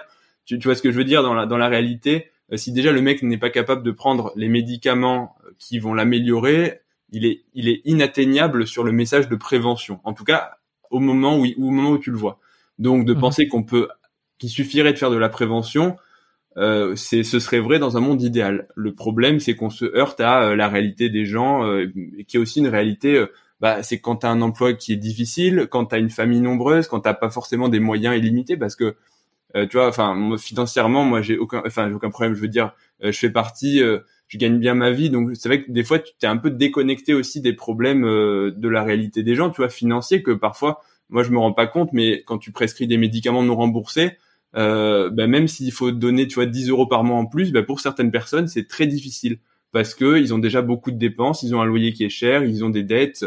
Donc, euh, tu as toute une réalité qui est euh, parfois qu'on a du mal à, à intégrer. Donc, euh, mais moi, ce qui me fait, euh, enfin, halluciner un peu, et, et, je dis pas que je le comprends pas, hein, je dis juste que que j'ai du mal à, à, le. Et tu vas me dire, quand la personne veut pas prendre ses médicaments, ouais. toi, t'es le médecin, tu dis, alors écoutez, je, regardez, voyez ça? Ça c'est pas bon ça, vous allez mourir en fait. Donc je sais ce que je dis, je sais ce que je fais, c'est mon métier, on a on a les données là. Prenez ce médicament, sinon vous ne guérissez pas. Comment la personne euh, peut, se, peut peut se dire oh il me fait chier, mais comment tu mais je ne te fais pas chier, tu vas mourir. Non mais non mais en fait euh, c'est c'est tout le paradoxe, c'est tout le paradoxe, c'est que t'as as plusieurs types de raisons. alors, c'est et ça dépend des maladies. Bien sûr que le mec qui a mal, tous les gens qui ont mal prennent leur doliprane ou leurs anti-inflammatoires parce que ils ont un truc qui les, tu vois, ils ont l'épine dans le pied. Donc là, oui, ils veulent enlever l'épine parce que c'est c'est la récompense immédiate. Mais le problème de beaucoup de maladies, c'est que finalement, tu vois, ça va à peu près bien jusqu'au jour où ça va plus bien. Sauf que quand le jour où t'es plus bien, bah t'es déjà un peu loin, il faut déjà sortir du trou et euh, t'as, t'as, t'as aggravé ton espérance de vie. Sauf que, bah, je dis euh, les gens, mais moi aussi, tu vois, on a tous quand même le côté plaisir immédiat. C'est plus facile de manger la tablette de chocolat en se disant ouais, mmh. mais là c'est bon, euh, plutôt que de se dire il faut que j'aille faire des abdos, faut que je mange euh, du riz blanc avec, tu vois. Donc, tout, quand tu leur dis, la plupart des gens te disent oui et, et ils sont d'accord avec toi. Personne te dit moi je prends pas les médicaments, personne te fait un doigt d'honneur, genre tu racontes n'importe quoi.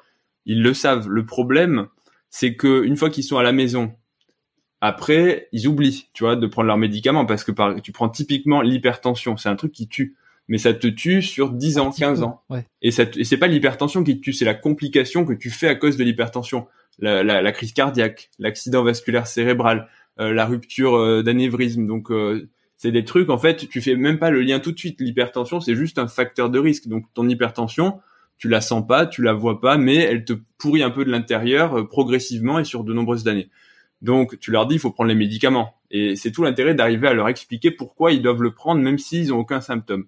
Mais t'as les gens qui vont oublier, t'as les gens qui euh, euh, tu vois qui vont pas forcément comprendre et qui vont se dire ouais moi tout ce que je vois c'est que bah, ce médicament là qui est un diurétique qui marche bien pour la tension, il me fait faire pipi un peu plus que ce que je fais sans. Donc ça me fait chier d'aller aux toilettes.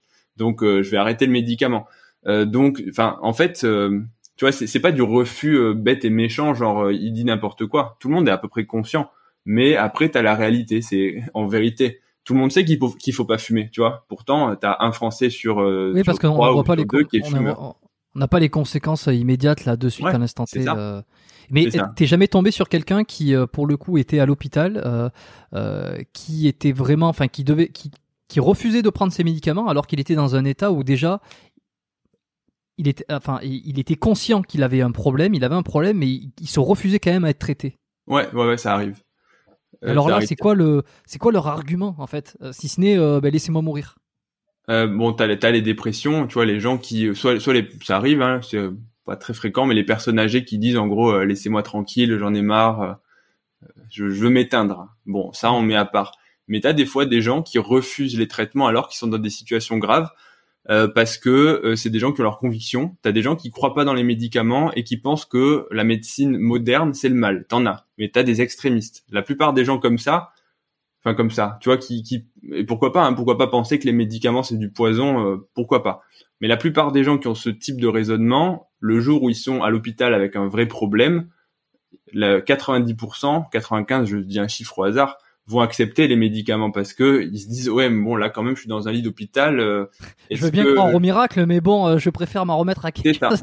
Ah, mais t'as quand même des gens qui sont extrémistes jusqu'au bout et qui vont euh, par leur conviction que tu vois les médicaments c'est du poison que c'est qui vont refuser les soins. Ça arrive.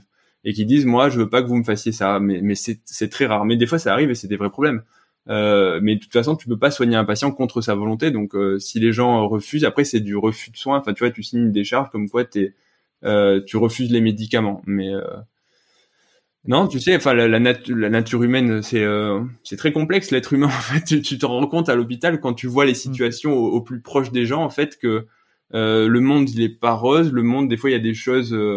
Des, des, gens que tu, tu n'arrives pas à imaginer trop comment ils pensent parce que c'est vrai que la plupart des gens tu te dis ils vont ils ont envie de se faire soigner, ils ont envie de vivre longtemps et euh, mais t'as toujours des gens qui pensent pas comme ça, même si ça te paraît bizarre. Et après t'as aussi toute la réalité avec euh, la famille, le boulot, euh, le travail, euh, les croyances. Tu vois, c'est typiquement les témoins de Jéhovah. leur religion interdit la, trans, la transfusion. Donc des fois, tu as des gens qui meurent non transfusés parce qu'ils refusent. Ils meurent d'hémorragie. Tu vois. Mmh. Mais c'est leur, si c'est une décision euh, qui est réfléchi, qui est acté, tu vois. Est-ce que quitter toi pour aller contre? Tu vois ce que je veux dire? Ouais, après c'est très déontologique et. Euh, c'est mais mais c'est mais c'est des questions très difficiles. Hein.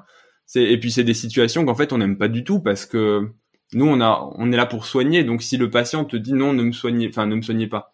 Euh, tu vois, non, ne faites pas ça. Mais quand tu sais que si tu le fais pas, il va mourir ou quasiment être sûr de mourir, c'est très compliqué parce que toi et puis toi ça te met aussi, ça te renvoie aussi à ton échec. Tu vois, finalement, t'as envie de te dire que bah non mais t'as enfin tu sais t'as, toujours un peu quand t'es soignant enfin pas toujours mais je vais pas dire une part de mégalomanie mais des fois quand tout marche bien quand t'arrives à soigner des gens tu penses que tu peux globalement pas soigner tout le monde mais euh, en fait quand t'as un patient qui qui répond pas au traitement tu peux le prendre un peu personnellement de te dire finalement j'ai pas su convaincre le patient alors qu'au début tu dis non mais je vais lui expliquer qu'il faut qu'il se fasse transfuser que sinon il va mourir euh, et puis des fois en fait non tu tu vois tu, tu ne peux pas aller contre les convictions des gens c'est euh, et les convictions peuvent être extrêmement fortes. Hein. Bah, tu le vois dans la religion. Hein. La plupart des gens sont des gens modérés en religion, mais en politique, en religion, après, tu as le 1% d'extrémistes, les gens qui vont euh, se faire exploser ou tuer 150 euh, personnes dans une salle de concert, euh, ou les gens qui vont, tu vois, les faire exploser des boucheries en disant les véganes,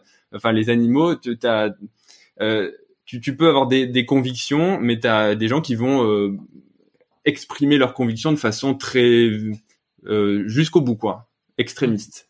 Donc, euh, et question un petit peu, peut-être un, peu personnelle. Euh, tu, tu, tu, vas me dire hein, si, si tu es à l'aise d'en parler ou pas, mais euh, la première fois que tu as dû assister à, un de tes patients qui, que tu pouvais pas sauver et qui, qui, est, qui a dû mourir, comment, enfin, ça, on, te l'apprend un petit peu pendant les études, quand tu es confronté à la réalité, comment tu. Y a, je sais pas si tu avais vu la série Hippocrate sur Canal. Non, la série, je l'ai pas vue.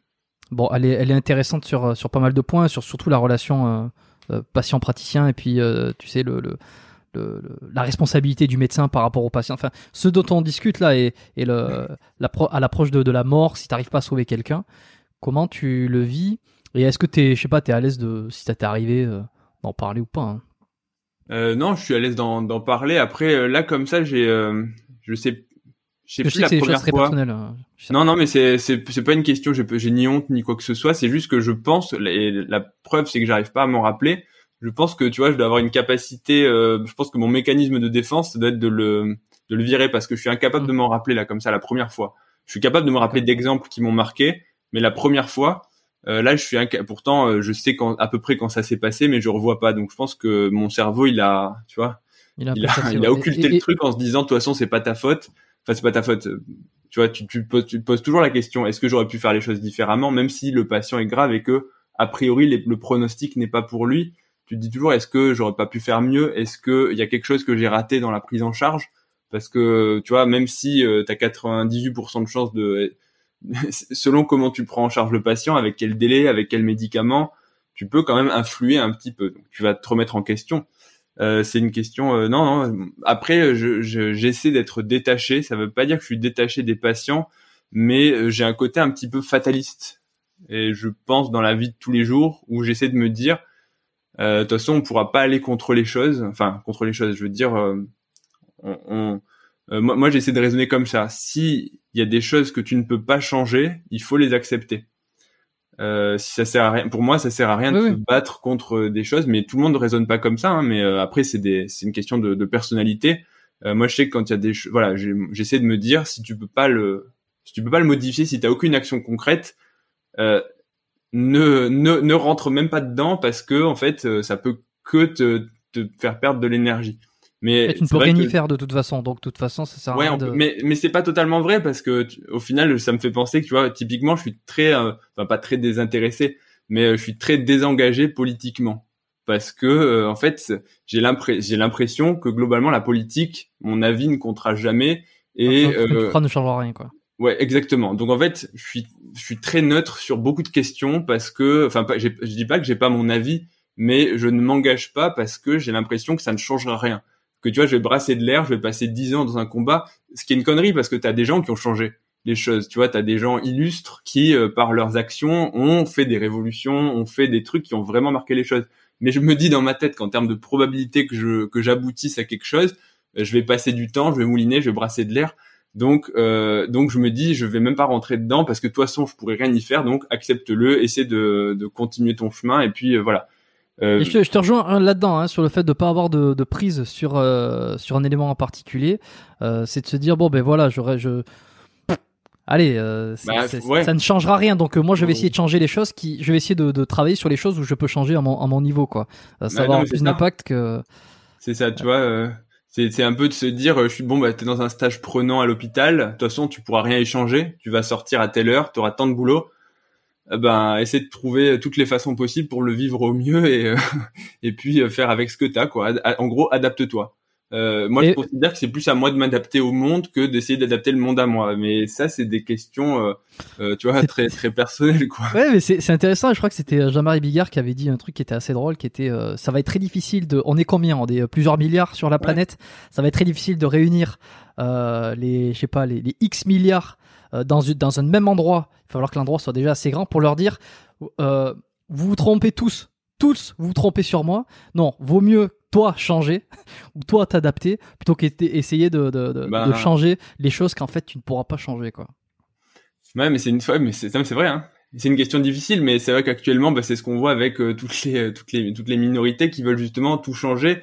Et, euh, et au final, il y a des bonnes choses, il y a aussi des des choses moins moins bonnes, et c'est euh, c'est je sais pas, moi ça, ça me ça me ça me rend un petit peu bizarre ce genre de Mm. Euh, ce genre de choses parce que justement ça va complètement contre ce que je pense de la philosophie de vie tu vois. Dans ma tête je me dis bah si t'es euh, euh, il faut il faut que toi tu t'adaptes. C'est pas aux autres de s'adapter à toi. Donc donc voilà. C'est mais ça c'est c'est des questions personnelles politiques. Il y a pas de bonne réponse. C'est des questions éthiques en fait mais ça a changé quand même un peu ton rapport à la mort parce que le fait de la côtoyer régulièrement, tu t'as dit tout à l'heure dans un service, il y a quoi, un à deux par semaine de, de, de patients qui. Euh, ouais, je, Ouais, oui, on n'est pas là pour faire les stats. Non, non, mais oui, avoir un peu une idée d'ensemble. C'est que... régulièrement, tu vois quand même des arrêts cardiaques, des gens, euh, ah. même, même sans aller jusqu'à la mort, mais oui, t'annonces des décès, euh, t'annonces des maladies graves. Finalement, quand tu sais, tu réunis les familles et tu leur dis voilà, euh, l'état est critique, euh, même si la plupart du temps, euh, tu vois, même si t'annonces qu'il y a une chance sur quatre, typiquement, par exemple, voilà, l'infarctus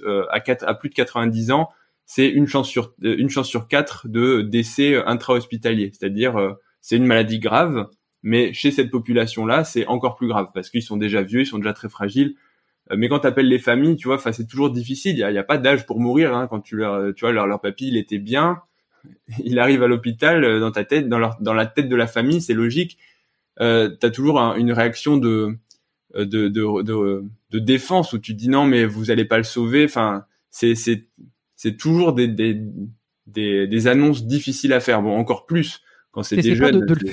C'est pas de le fuir ça au début? Enfin, je veux dire, euh, c'est pas compliqué de devoir annoncer ça? Si. Euh... Euh, moi j'aurais l'impression, euh, enfin je, je suis pas médecin etc, mais j'aurais l'impression comme ça a priori si je me rentre dans le rôle de, de me dire quand, quand, je vais l'annoncer, je vais être responsable. Et en plus on va me voir pour responsable. Ouais. Même si c'est un accident et que t'as rien à voir. Ouais, très franchement, très franchement, je pense que j'ai jamais trop essayé de l'éviter moi, parce qu'au contraire, moi je, enfin, ça, on a tous, pareil, des sensibilités différentes. Euh, je considère qu'il vaut mieux savoir les choses que de le fait de, en gros, la peur n'évite pas le danger. Donc, euh, je dis pas que des fois je minimise pas certaines choses, mais j'essaie toujours d'être honnête avec les familles et plutôt de euh, de, de dire, en gros, voilà, je, je, préfère dire les choses clairement, tu vois, genre même si c'est des fois au téléphone, voilà, les choses sont très graves. Euh, concrètement, il y a des chances qu'il décède plutôt que de dire non, mais bon, là il est dans une tu, parce que tu te rends compte qu'entre ce que tu dis et ce que les gens veulent entendre et ce que les gens comprennent, il y a un monde. Des fois, tu annonces clairement que concrètement, le euh, c'est quasiment aucune chance de survie. Et à la fin, tu sais, au bout de, des fois, tu as des consultations d'annonces, tu, tu, parles pendant 20 minutes, t'expliques, t'essaies d'amener le truc progressivement, et euh, tu penses avoir dit les choses correctement. Et souvent, en fait, tu l'as dit hein, que globalement, il y avait, euh, c'était catastrophique. Tu, je sais pas quel mot exactement, et au bout de 20 minutes, euh, à la toute fin, et tu dis est-ce que vous avez des questions euh, Oui, mais concrètement, est-ce que euh, est-ce qu'il va s'en sortir? Tu sais, envie de dire mais tu sais, je viens de t'expliquer depuis 20 minutes qu'en fait, oui, il a 2% ouais, la personne sortir. Pas. et ça, c'est parce que enfin, il faut se mettre à la place des familles. C'est un tel état de sidération, je pense que soit tu as, t'as pas, t'es dans le déni, t'as pas envie de croire, soit tu n'écoutes plus, donc c'est c'est très compliqué. Mais moi, à titre personnel, j'ai pas trop peur de l'annoncer aux familles. Au contraire, euh, je je trouve que ça fait partie du boulot de l'annoncer pour euh, justement pas les appeler en disant bon il est mort. Tu vois, genre en gros c'est euh, venez maintenant, faites ce que vous avez à faire, parlez parlez lui pendant qu'il est encore là, accompagnez-le quoi. Je suis plutôt dans hmm. cette ambiance là. Et, et ça m'a pris un peu de temps mais d'essayer de me détacher justement de, du côté je suis pas responsable en fait. Moi je fais ce que je peux, moi je vais faire ce que je peux euh, pour lui donner toutes les chances et pour l'accompagner. Mais à un moment, il faut savoir être raisonnable, il faut mettre des limites et il faut pas aller contre euh, le bien-être du patient. Parce que j'ai déjà eu une situation, si tu as deux minutes, qui m'a, enfin c'est pas ça m'a choqué, mais pendant le Covid, euh, on avait une unité Covid du coup dans le service, des soins intensifs. Donc c'est pas de la réanimation, c'était l'étape avant la réanimation avec tout ce qui était ventilation non invasive, OptiFlow. Donc euh, on l'avait entendu pour la ministre là qui était sous oxygène au débit. Ça veut dire en gros que c'est l'étape avant l'intubation. Donc ça reste des patients graves, pas encore les plus graves, mais déjà des patients qui ont un Covid euh, sévère.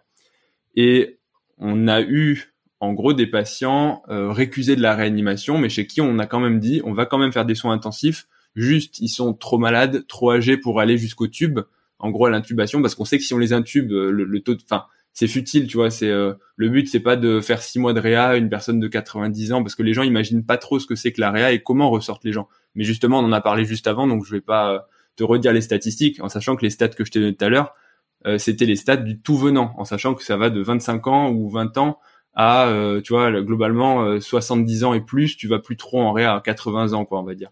90 euh, ans en réanimation, je pense que la probabilité c'est 9 sur 9 chances sur 10 de mourir en réa et si tu es dans les 10% tu sors mais dans quel état, tu vois, si c'est pour avoir un papy qui est tu vois nutrition artificielle, coma à un moment mmh. moi je pense qu'il faut laisser mmh. partir les gens. Et, donc on a eu une, une personne euh, qui avait peut-être ouais 80 80 ans, 85 ans, donc pas extrêmement vieille, mais qui avait des grosses comorbidités. Donc euh, tu vois, dès que tu commences à avoir une maladie des poumons, une maladie cardiaque, tu sais que ton pronostic diminue à chaque fois parce que ça fait tout décompenser. Et euh, on avait la et notamment en gros elle, elle avait évolué de façon défavorable, c'est-à-dire qu'on savait que malgré tout ce qu'on avait fait de non invasif, euh, elle allait pas pouvoir s'en sortir parce que elle avait atteint le point de non-retour où la saturation avait trop baissé euh, et on pouvait pas faire plus. Donc à un moment, après, tu passes dans les soins de confort pour que la personne ne soit pas consciente et ne soit pas en train d'étouffer, d'essayer de s'arracher le, parce que c'est des situations horribles et personne n'a envie en fait de ni de vivre ça en tant que personne, euh, ni de, je pense, de voir en fait sa, sa, tu vois, une personne de sa famille, un proche en fait en train d'étouffer. Je pense qu'à un moment, on est, on, la plupart des gens sont d'accord avec le fait qu'il faut pas s'acharner et qu'il faut accompagner. Euh, mais du coup, j'avais appelé la, famille pour tu vois les réunir et leur dire voilà, enfin en gros, euh, c'est il n'y a, pas d'espoir parce que on leur avait déjà dit. Mais tu vois, tous les jours, ils t'appellent en te redemandant les mêmes explications. Non, mais aujourd'hui, est-ce que ça va pas mieux C'est un peu croire au miracle. Ça veut pas dire qu'il y en a jamais eu, mais là, ça faisait quatre jours que, tu vois, c'était 70% de saturation. C'est-à-dire qu'en gros, euh, on sait pas quand, mais ça va s'arrêter à un moment ou à un autre et on peut rien y faire. Et donc c'était sous sédatif, hypnovel, morphine pour ceux qui connaissent, c'est les médicaments en fait pour que tu ne te sentes pas étouffé, que tu sois confortable et surtout que tu n'étouffes pas. Ce qui est la, principale chose à faire parce que voir quelqu'un étouffé en tant que soignant mais en tant que proche c'est abominable. Euh, et puis t'imagines pas le l'état dans lequel sont les gens qui étouffent. T'imagines c'est comme si euh, tu avec quelqu'un qui est en train d'étrangler pendant trois jours l'horreur. Donc et donc tu l'expliques, sauf que la famille te dit euh, non mais en fait euh, nous on pense que euh, c'est le c'est la morphine et l'hypnovel qui font qu'en fait elle respire pas parce qu'elle est dans le coma et qu'elle peut pas notre mamie c'est une battante nous on veut que vous la réveillez. Et je leur ai dit non enfin c'est hors de question on réveille pas quelqu'un et même si votre avis je le respecte et je l'entends c'est pas quelque chose d'éthique et en, fait tu sais on s'est presque pris enfin pas pris la tête dans le sens où je suis resté ferme mais à un moment, ils m'ont dit un truc. Ils m'ont dit non, mais euh, euh, tant pis si elle s'étouffe. Nous, on veut que vous, vous arrêtiez l'hypnovel parce que euh, même si ça doit lui donner 1% de chance de survie, tant pis si elle doit s'étouffer. Au moins, elle aura eu sa chance. Et là, j'ai dit mais en fait, tu sais, je, je, pense que les gens sont dans un tel état de désespoir qu'ils réalisent pas ce qu'ils disent en fait. Parce que je pense que si tu sais, tu, tu les aurais mis à côté de leur leur mère ou leur grand-mère, elle se réveille, elle étouffe, elle devient bleue. Je pense que en termes de traumatisme, enfin, tu vois ce que je veux dire? À un moment, il faut aussi mmh. respecter le euh, quant à l'expérience et de savoir euh, dire stop. Donc des fois, tu as, des... Je dis ça, ça m'a un petit peu marqué quand même, tu sais, de, de, devoir se, presque se battre avec une famille pour euh, leur dire de rester raisonnable, quoi, et que personne... Enfin, quand ils m'ont dit ça, quand ils m'ont dit tant pis si elle se réveille et qu'elle s'étouffe... non, pas tant pis, non, non. ouais, non, mais en fait, non, quoi. C'est juste, moi, je refuse de faire ça, et, et, et c'est pas quelque chose d'éthique. Donc des fois, tu as des réactions un peu improbables. Hein alors que heureusement c'est très minoritaire dans le dans les réactions qu'ont les gens tu vois ce genre de, de... Mais mais non, mais des fois des fois c'est difficile. Des fois c'est difficile. Ouais. Oui, et euh, tu vois, assez récemment, euh, j'ai un ami qui a, qui, a, qui a perdu son père dans un accident. Et euh, lui et sa sœur, en fait, ont voulu absolument voir le corps. Parce qu'ils voulaient. Bon, j'imagine que tu as dû, être confronté à ce genre de choses. Enfin, ou en tout cas de, de, de près ou de loin. et. Et bon, c'est un accident assez grave. Je ne vais pas détailler parce que je ne vais pas donner trop de, trop de, trop de détails. Non, je pense qu'on imagine dans le sens où oui, en termes de. Voilà, voilà. bon. Et, alors l'infirmière disait, euh, ou l'infirmière ou je sais plus qui qui était en charge, euh, rappelait euh, souvent. On vous le déconseille, enfin on vous le déconseille fortement parce que le légiste dit rarement qu'il faut pas y aller, là il dit qu'il faut pas y aller, donc c'est qu'il faut pas y aller. Et, ça, apparemment ça a été dit, ça a été insisté, et les cerveaux n'ont pas n'ont pas imprimé l'idée. Tu, tu peux que ils y sont allés quand même parce que tu peux pas interdire. Non, mais tu peux pas. Voilà, ça c'est que tu peux. Mais ce que j'ai compris en fait, c'est qu'on te conseille pas de pas y aller. Comme tu dis, si un médecin légiste qui voit ça toute la journée te dit qu'il faut pas y aller, euh, probablement que c'est qu'en fait il y a quelque chose que tu n'as pas envie de voir de ton proche, parce que euh, dans le respect, dans, dans la dernière image que tu as de lui. Euh, c'est ça. Bien sûr. Ils y sont allés quand même. Ils y sont allés quand même, euh, et avec une très grande prudence. Euh, et c'est en arrivant sur les lieux où, enfin, enfin mon ami me racontait un petit peu comment ça s'était passé, qu'en fait, il, avait vu quasiment rien, en fait, puisque c'est, il y a un drap et puis la personne te dit, voilà, euh, est-ce que vous voulez ceci, vous voulez cela, je vous laisse, je, vous fais sortir juste une partie du corps, etc. Bon, bref. Et c'est une fois sur le moment, lorsqu'il avait vu quasiment rien, qu'il s'est rendu compte en voyant des bribes du corps, en fait, que euh, non, non, c'est bon, je veux pas en voir plus, je, je, je, je, n'ai rien vu, je n'ai quasiment rien vu, mais je veux pas en voir plus. Et, et c'est a posteriori qu'il a qu'il a raconté ou qu'il s'est rendu compte, euh, mais en fait j'avais pas entendu. Et, en ayant discuté avec euh, ensuite d'autres membres de la famille euh, et, des amis, qui nous ont tous dit, mais ils te l'ont, ils, vous ont dit qu'il fallait pas y aller. Ils vous l'ont dit et ils me, et me disaient, en fait tu ne l'entends pas. C'est un truc, enfin tu, tu l'as, oui, oui, oui, mais tu as toujours l'impression, oui non mais c'est bon. Et alors le pire c'était, bon le pire c'était sa sœur visiblement qui, qui avait complètement omis l'idée que qu'il fallait pas y aller quoi. Mais c'est genre non mais je veux voir, je veux voir, je veux voir. Bon finalement ils ont pas vu. Mais enfin, le, tout petit peu qu'ils ont vu, ça a permis aussi de se dire, euh, voilà, je n'ai pas entendu quoi. C'est tout, tous les, toutes les, informations qu'on m'a données avant, je les ai pas imprimées. J'avais toujours cette impression, non mais c'est bon. Et voilà. c'est c'est comme, bah, comme quand tu dis, euh, tu vois, tu as 90% de chances de décès. Euh, la plupart des gens comprennent, mais parfois, il y en a qui voient 10% de survie, donc c'est bon. Tu vois, genre, euh, c'est très non mais c'est très difficile. Hein. Et euh, ça, tu vois, l'IA, on revient dessus, mais ça ça ça, ça, va être difficile à ça va être difficile à remplacer quoi, mm. à, à, remplacer le contact quoi. Et juste, attends, une dernière petite chose, parce que c'est toujours des sujets qui sont assez, euh, enfin moi qui me fascinent, mais pas dans le côté positif, mais qui me, je, trouve, ça assez intéressant et assez fascinant. Euh, c'est tout ce qui est le rapport à la mort aussi. Est-ce que toi-même, ça a changé un peu ta, ta vision euh, de la mort, le fait d'être souvent confronté Est-ce que ça t'a permis de l'apprivoiser pour toi-même Est-ce que tu as pris du recul ou au contraire, est-ce que tu fermes tes œillères et ça change rien? Non, je crois pas. Non, honnêtement, je pense pas. Je pense que le fait de voir des corps, par exemple, animés. Oui, dans le sens où c'est vrai que si je voyais un accident de voiture dans la vie de tous les jours ou à la salle de, enfin tu vois, euh, ou un malaise à la salle ou je pense que ça me ferait dans le sens où je, suis déjà rodé donc je perdrais peut-être pas mon sang-froid tant que c'est pas un proche hein. tant que c'est une personne euh, tu vois de l'entourage euh, vaste vague euh, ou voilà. Ça je pense pas. Après à titre personnel ou à titre de la de ma famille euh, oui et non dans le sens où je suis un peu fataliste sur des pas les gens ultra proches tu vois genre mes parents ou quoi non. Ah, bien sûr que non, ou mon frère, ou tu vois, ou même moi-même, je pense j'ai aucun recul. Je préfère pas y penser parce que je suis pas ni un robot ni quoi que ce soit. Et puis quand c'est toi-même, tu sais, comme on a dit, toi ou tes proches, t'es pas objectif. Euh, maintenant, je pense que j'ai une certaine, peut-être plus de lucidité sur euh, le fait qu'on vieillit tous, qu'à un moment donné, euh, la vie va s'arrêter pour tout le monde, mais t'es jamais prêt. Non, t'es jamais prêt. Et je, je, rejoins juste, du coup, j'ai écouté ton podcast avec le Major Gérald, qui est d'ailleurs mmh. super intéressant parce que je trouve que ça, ça rapproche aussi. Et moi, je me pose les mêmes questions que tu lui as posées. Et je pense que c'est un peu transposé, tu vois, sur le milieu médical, quand tu me dis euh, là, ton rapport à la mort et tout ça, finalement, moi, je me pose les mêmes questions pour lui. Quand tu pars en mission, quand tu côtoies la mort, parce que moi je côtoie la mort médicale. Lui, il est côtoie la mort euh, sur le terrain, la mort violente, quoi. La... Oui, et puis et puis il est il est il est euh, personnellement engagé, c'est-à-dire que ça peut lui arriver quand il y va, il sait qu'il va. C'est ça. Moi, quand je vais en garde, je sais que a priori je reviens. Euh, mm. Mais non, mais c'est des vraies questions et et euh, c'est comme ce qu'il disait, je crois. Il disait en fait, on n'est jamais prêt. C'est tu t'habitues, t'essaies de la contrôler, mais la peur, elle est toujours. À un moment, t'as toujours un moment où elle est là, quoi. Et il faut, il faut juste la maîtriser en fait.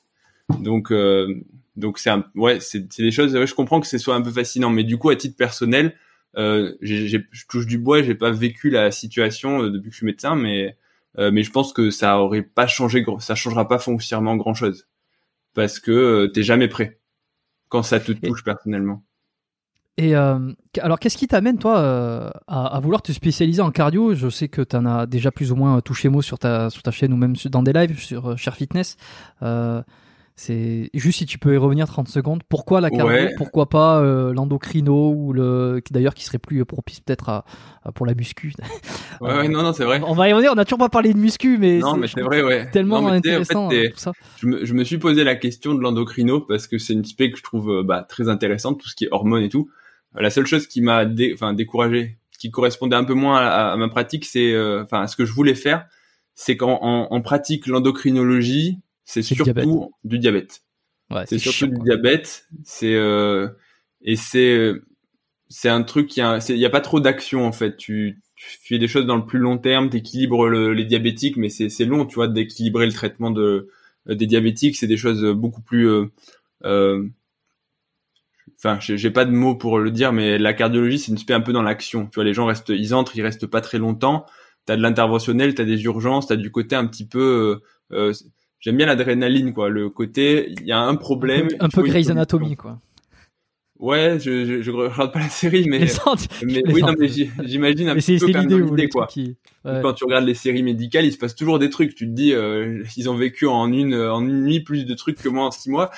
Tu sais t'as un mec qui meurt dans le couloir t'as un des médecins qui fait un malaise t'as l'impression que c'est la nuit c'est un, un, enchaînement de catastrophes. Heureusement la plupart du temps c'est quand même un truc assez classique mais euh, mais oui, oui donc c'est moi j'avais quand même un petit peu le côté euh, euh, je voulais un peu d'action quoi même si en vieillissant peut-être que je serais un peu je me dirais quand même c'est bien de dormir la nuit mais c'est le côté c'est le côté euh, action concrète quoi. En cardiologie c'est des choses très rapides. C'est vraiment de l'hémodynamique.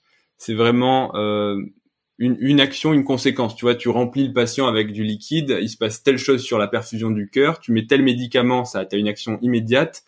Donc t'as beaucoup de, choses où tu peux en temps réel quasiment modifier les choses. Donc euh, moi c'est ça qui me euh, qui me plaît, c'est le côté euh, c'est pas quelque chose que tu instaures aujourd'hui qui aura des effets dans dans un an ou deux ans quoi. Donc, donc en gros c'est ça. Après c'est aussi le côté que la, on a tous des spécialités qui nous intéressent sur la théorie et la cardio ça en faisait partie. L'endocrino aussi. Après c'est le le l'alliance, on va dire, avec la pratique. Comment ça se passe en pratique? Parce qu'il y a plein de spé qui me plaisent en théorie, et en pratique, je me suis dit, euh, bah, ça me plaît beaucoup moins, quoi. Donc, euh, c'était hmm. aussi. La, la chirurgie, par exemple, ça t'a pas attiré? Bah, Parce que sais, ça, euh, aussi, il y a de l'action quand même. Surtout les les, les, les, orthopédistes. Bah ça, c'est très marrant parce que j'ai toujours pensé que j'aimais pas la chirurgie au bloc. Enfin, quand j'ai fait des stages de chirurgie, j'aimais pas être spectateur parce que j'ai un peu, je suis un peu hyperactif sur le sur les bords, à beaucoup beaucoup bouger, pas très concentré, etc. Et du coup, dès que je regarde quelque chose sans avoir aucune action concrète, justement, euh, ça t'as tendance à m'endormir et à me dire mais qu'est-ce que je fais là quoi? Tu sais j'ai envie de bouger. Donc un bloc c'est pas un endroit où tu peux trop bouger quand t'es externe spectateur. Euh, donc du coup je me suis dit je suis pas manuel. J'ai la chirurgie a fait une croix dessus. Et en fait c'est très marrant parce que c'est en revenant en cardiologie où j'ai fait un stage en réanimation où j'ai commencé à me servir de mes mains pour faire des gestes mettre des, des voies centrales tu vois faire des drainages donc mettre des, des tuyaux des faire des ponctions dans le corps euh, assez invasives. Et je me suis dit c'est ça qui me plaît. Enfin ça qui me plaît. En tout cas j'ai apprécié le, le geste et donc, je me suis réorienté. Enfin, c'est juste dans le dans le cursus. Hein, donc, je me suis jamais désorienté de la cardiologie, mais je veux dire, le, stage suivant en cardiologie, je me suis dit, bah, si j'ai aimé mettre des tuyaux, il y a une partie, une surspécialisation de la cardiologie qui est la cardiologie interventionnelle, tout ce qui est réparer les infarctus. En fait, tu passes dans les tuyaux, tu mets des euh, des voies centrales pour aller déboucher les infarctus, changer des valves, fermer des trous dans le cœur, euh, sans ouvrir justement, ce qui permet de tout est miniaturisé et du coup, je me suis dit, bah, peut-être que ça va me plaire. Et du coup, j'ai essayé ça. Et euh, bah, depuis, du coup, c'est là où je suis en train de me surspécialiser là-dedans. Donc, c'est pas de la chirurgie parce que tu n'ouvres pas, mais c'est de l'interventionnel dans le sens où tu ponctionnes, tu rentres dans les artères, tu vas dans le cœur depuis l'extérieur et tu tu t'implantes des stents, tu, tu débouches des artères. Mm. Donc donc au final, je pense que tu m'aurais dit ça six ans plus tôt, j'aurais dit bah bon. Et aujourd'hui, ça me plaît beaucoup et c'est ça que j'ai envie de faire. Donc et c'est ça que je fais d'ailleurs, tout simplement maintenant, je peux le dire. Donc, euh, donc voilà. Parce qu'il y a aussi en, en cardio, en chirurgie, euh, tout ce qui où on ouvre, on fait les sternos. Ouais. Euh, ça, ça c'est de la chirurgie parce que la chirurgie, c'est tu ouvres. Euh, là, ah, tu ouvres et, mini invasif quoi. C'est tu n'ouvres pas, tu tu rentres, mais tu passes par une artère ou une veine. Tu passes par une artère en fait. D'accord. Donc voilà. Et, et, la cardio, c'est c'est aussi une spécialité où je me suis dit, je pourrais faire de la médecine du sport euh, appliqué. L'endocrino, t'as pas l'endocrino du sport, même si tu peux peut-être trouver un poste de, de suivi, etc. Mais c'est c'est pas, euh, euh tu sors des sentiers battus complètement quoi. Donc, euh, donc voilà, voilà mon, mon raisonnement. Surtout que l'endocrino du sport, ça dépend dans quel sport, mais ça serait beaucoup autour du, du, du bah, dopage. Et comme c'est interdit, c'est que c'est interdit et t'as pas trop intérêt quoi. Hein. C'est quand j'étais jeune, ça me faisait doucement rigoler, mais en fait, en termes mm. de pratique, euh, tu risques très très gros. Donc euh, moi je me refuse à tout. Enfin, je reçois régulièrement les demandes genre est-ce que tu veux pas me prescrire ci, me prescrire ça. Euh, c'est vraiment un truc je refuse de le faire. Enfin déjà je pense que ma, ma, conviction c'est que c'est mal.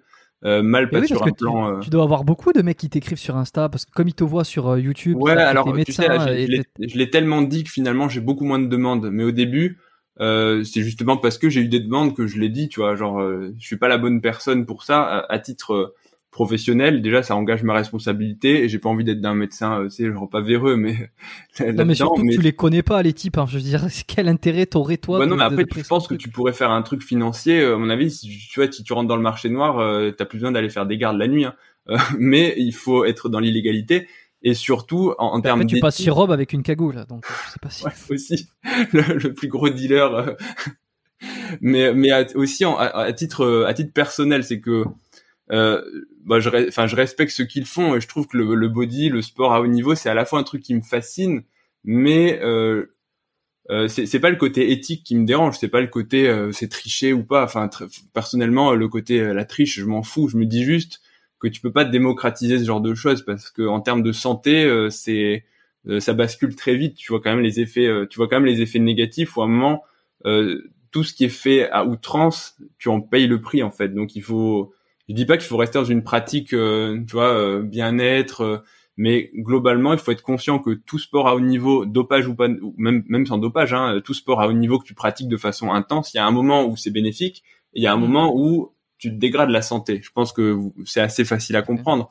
Euh, même tu prends un marathonien ou quelqu'un qui fait de l'ultra trail, euh, certes, au début, tu vois, quand tu commences à courir, tu améliores ta santé, mais sauf que si tu commences à atteindre genre 150 km par semaine à pied, euh, en courant ou 200, t'en as qui font ça en entraînement.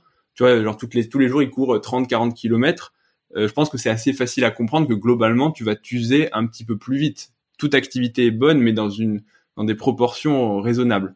Donc euh, voilà, moi à titre personnel, je suis euh, je suis contre le contre le dopage. Je dis pas que ça me fascinerait pas dans le sens où je serais très curieux de voir en fait euh, jusqu'où tu peux aller, mais d'un point de vue d'un point de vue santé, tu vois, à la base, je suis là pour soigner, donc je suis pas là pour pour faire des bêtes de foire ou faire des tests en laboratoire. Sinon, tu, tu, non, mais dans l'idée, tu pourrais imaginer, tu sais, que tu veuilles voir jusqu'où peut aller le corps humain. Bah, il y en a qui l'ont fait, hein, dans les, dans il y en a qui l'ont fait. Il y en a qui l'ont fait, mais éthiquement, tu vois, c'est chaud, quoi. Hum, euh, hum, donc, euh, donc euh, moi, je suis plutôt à, à, décourager ce genre de choses parce que aussi, tu, tu vois, il y en a beaucoup qui en ont parlé. Hein. Bon, bah, tu vois, Aiki sur Share Fitness où il montre quand même pas mal sa propre expérience de se dire le dopage, c'est pas que les mecs que tu vois sur Instagram ultra hum. balèzes ou euh, t'as aussi beaucoup de monde qui n'arrive jamais jusqu'en haut de la, en haut de la fiche et qui ne te montrent pas tous les problèmes qu'ils ont.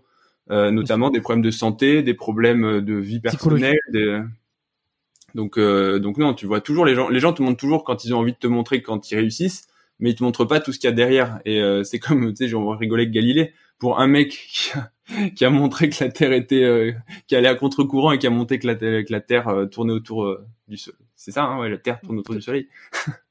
c'est le soleil qui tourne. euh, Galilée. Ouais, euh, bon, on a compris. enfin, Bah, la, t'en vérité, as, euh, bon, la vérité, on la connaît maintenant, mais. euh, Voilà. Donc, t'en as beaucoup qui se sont trompés et beaucoup qui, euh, qui ont Ouais. fini. Mais c'est un peu euh, le, donc le voilà. biais, c'est le biais du survivant où tu vois, on voit Ouais, une personne et- et, euh, et alors on s'imagine que voilà, il a pris ça et, et que c'est le, Ouais. c'est le chemin par lequel il fallait passer, mais ça omet, c'est comme partout, et ça omet toutes les personnes qui ont pris le Ouais. même chemin, mais qui ne sont pas arrivées à ce niveau-là, mais qu'on ne voit pas et qui ne sont pas là pour ça. témoigner que ça ne fonctionne pas. Et d'ailleurs, ça, ça j'en ai, ben, Aiki, il en parle énormément sur sa chaîne, il en a beaucoup parlé. C'est une bonne chose. euh, C'est une bonne chose de te montrer la réalité, en fait. Il a, il a- on en a beaucoup parlé aussi quand il est passé ici sur le podcast. Euh, C'était l'épisode, je sais plus combien. Euh, euh, 56 Les pour le, du- le, ouais, les dessous du les dessous du bodybuilding. ouais, quelque chose comme ça. J'ai un petit titre, euh, un petit putaclic. Non, mais t'as raison, c'est important. C'est- bah, Il faut, il faut transmettre une info, mais il faut, euh, il faut le packaging, sinon, il sinon, les gens ils sont pas Ah ouais. intéressés par, par voir ce tant que t'as l'info qui est de qualité, moi je trouve qu'il n'y a pas de mal à mettre un packaging aguicheur. Tant que tu mets pas le packaging vide. Ouais, bah, de toute façon, sinon les gens ils reviennent, ils reviennent pas. Ouais. Euh, ils sont déçus. Donc ouais, ça, The Rob aussi euh, qui était passé, on en avait pas mal parlé. euh, bah, alors lui, bon, on sait que ça, ça, ça en est euh, plus ou moins un cheval de bataille maintenant. Le dopage, le lestéro. Euh, un gros épisode de deux heures aussi que j'avais fait avec lui où on parlait de, des- les dessous et puis euh, et puis ça quoi. C'est pas juste euh, ce qu'on veut te vendre ou en tout cas ce que ce qu'on veut te Ah, ouais, alors moi après c'est pas ce qu'il y a dessous va- quoi. Rob, il va un petit peu trop loin pour euh, parce que moi je moi je j'irai pas aussi loin que lui quand des fois il détaille les cures ou quoi. Moi pour moi il y a pas besoin. Euh, des fois je me dis c'est Ouais. il va un peu trop loin dans le détail C'est ce que que, C'est ce que je lui ai demandé. Je lui ai dit, mais est-ce que t'as pas peur à un moment donné euh, que euh, ça fasse pas l'effet un petit peu inverse à force de trop en parler, de trop démocrat... enfin de trop euh, prévenir, ça finit par démocratiser. Bon, Ouais, moi- son avis là-dessus. Il euh, franchit le, il franchit un peu la, la ligne. Je, pense qu'il aurait, moi, je, enfin, après, c'est chacun a, Ouais. montre ce qu'il a envie de montrer, mais moi, je me serais arrêté un quoi. petit peu avant dans les détails, quoi, Euh, parce que après, euh, ça peut donner des idées à certains quand tu détailles les, les cures ou quand tu mets en avant certaines pratiques, même si c'est la réalité. Hein. Et, et comme on le disait, en fait, quelqu'un qui est convaincu, euh, qui a une, une, une conviction ou alors qui, qui a une idée, en fait, qui ne se fait pas facilement Ouais. convaincre, euh, je veux dire, il a envie de ça. euh, Il a beau regarder toutes les vidéos d'Europe qui lui disent tu vas mourir, tu vas mourir, tu vas mourir, même si c'est pas dans, dans les faits, c'est pas forcément tu vas mourir, mais il va, il va t'arriver des coups, il sait pas bon, voilà ce, ce qui va t'arriver, etc., etc. La personne de Ouais, oui, d'accord, très bien, mais je veux T'es convaincu que t'es né en fait- pour être un bodybuilder, personne te l'enlèvera. Ça, c'est une certitude. Et et t'as beau faire toute la prévention, euh, t'as des gens qui ont, qui, tu vois, ils, ils, ils ont le feu sacré, quoi. Ils vont aller jusqu'au bout, quoi qu'il arrive. Hmm. Donc tu peux en dissuader ceux qui sont, euh, tu vois, un peu indécis, qui ont un peu peur, euh, mais t'en as, tu, tu sais que tu pourras pas les dissuader parce que ils vont le faire de toute façon. Et c'est une vraie question que je me suis posée. Ouais. Tu vois, est-ce que il faudrait pas accompagner ces gens-là? T'as as une proportion de mecs, tu sais qu'ils vont se doper, tu sais qu'ils vont utiliser, voilà. Est-ce que il Donc faut autant, autant le faire bien. Mais ça, c'est la grande faut, question voilà, de, tout faut le leur ouais. expliquer au risque d'expliquer à des gens qui ne euh, ne seraient pas passés à l'acte parce qu'ils auraient pas eu le mode d'emploi ou qui se disent quand même Mhm. euh, je vais pas passer à l'acte parce que je sais pas comment faire, tu vois. Enfin, pas que même pas sur le dopage, mais je pense au- typiquement les diurétiques pour la pour la muscu, tu vois. Le, le mode d'emploi, je l'ai euh, largement. Euh, est-ce qu'il faut faire un mode d'emploi en sachant que les gens utilisent des diurétiques? Est-ce qu'il faut leur dire comment faire en sachant que des gens qui du coup ne l'utiliseraient pas forcément vont se dire ah ouais mais lui il a donné le mode d'emploi donc maintenant je je peux peux. le faire en sécurité donc go. Euh, non, tu vois, c'est enfin moi moi ça, c'est la vraie question. hein. pas le faire mais c'est une vraie question. Bah, c'est toute la- le dilemme des salles de shoot euh, à Paris. Est-ce qu'il faut faire Oui, des salles exactement. de shoot pour euh, accompagner les gens ou est-ce que au contraire euh, c'est euh, il y en a qui disent c'est euh, c'est laisser euh, un peu libre cours et, et favoriser des gens. Moi, je suis plutôt pour les salles de shoot parce que je me dis, euh, de toute façon, tu vois, si toi tu te dopes pas, tu, si tu, pardon, te drogues pas, c'est pas des, c'est pas des bodybuilders, je pense qu'ils vont s'injecter là-bas, c'est autre chose. Mais euh, si tu ne te drogues pas, je pense pas que tu dises, ah attends, il y a une salle de shoot ouverte, les gars, vous faites quoi samedi soir? Venez, on va tester. Non. Oui, c'est tu forcément des gens qui sont perdus, donc euh, en fait, ça ne, ouais, c'est ça, ça, ça, ça n'augmente pas la population. C'est la population existante, on essaye de la. on essaie de la canaliser. Ouais. Et l'autre chose aussi, c'est que ça permet euh, un contact médical. C'est que c'est un endroit où tu as, accès à... Tu peux discuter avec des infirmières, euh, euh, tu vois, des médecins, euh, des, gens qui peuvent déjà te tendre une main, quoi, pour le premier pas vers te sortir de là. Alors si tu le fais dans un squat désaffecté, euh, euh, ben, tu vois, t'es un peu livré à toi-même, quoi. Le, le fait de faire une démarche, de faire la chose correctement, c'est un peu la main tendue vers, euh, viens, on va te sortir de là, quoi. Mais si tu vas voir un médecin, euh, moi je l'ai souvent entendu ça. Tu vas, tu vas me confirmer ou m'infirmer. euh, que tu vas voir ton docteur, euh, que tu lui dis voilà, moi je vais prendre des stéroïdes, euh, c'est sûr. Alors le médecin euh, plus ou moins au courant de ce que c'est, mais admettons euh, quoi, non, il faut pas que tu fasses ça, j'essaie de te dissuader, etc. Mais la personne, c'est non, mais tu me diras ce que tu veux, docteur. Euh, c'est bon, moi j'ai une carrière qui m'attend. Il y a Chris euh, je dois le détrôner d'ici euh, les cinq prochaines années. Donc t'auras beau me dire ce que tu veux, euh, j'y vais. Alors là, le médecin, il est dans le devoir de le suivre. Ouais, non, bien sûr, non, mais ça, c'est ça, c'est une chose totalement différente. Euh, si tu n'accompagnes pas sur euh, sur les produits, tu vois, je tu vas pas dire euh, prends moins de doses de de d'anavar ou je sais pas de quel produit.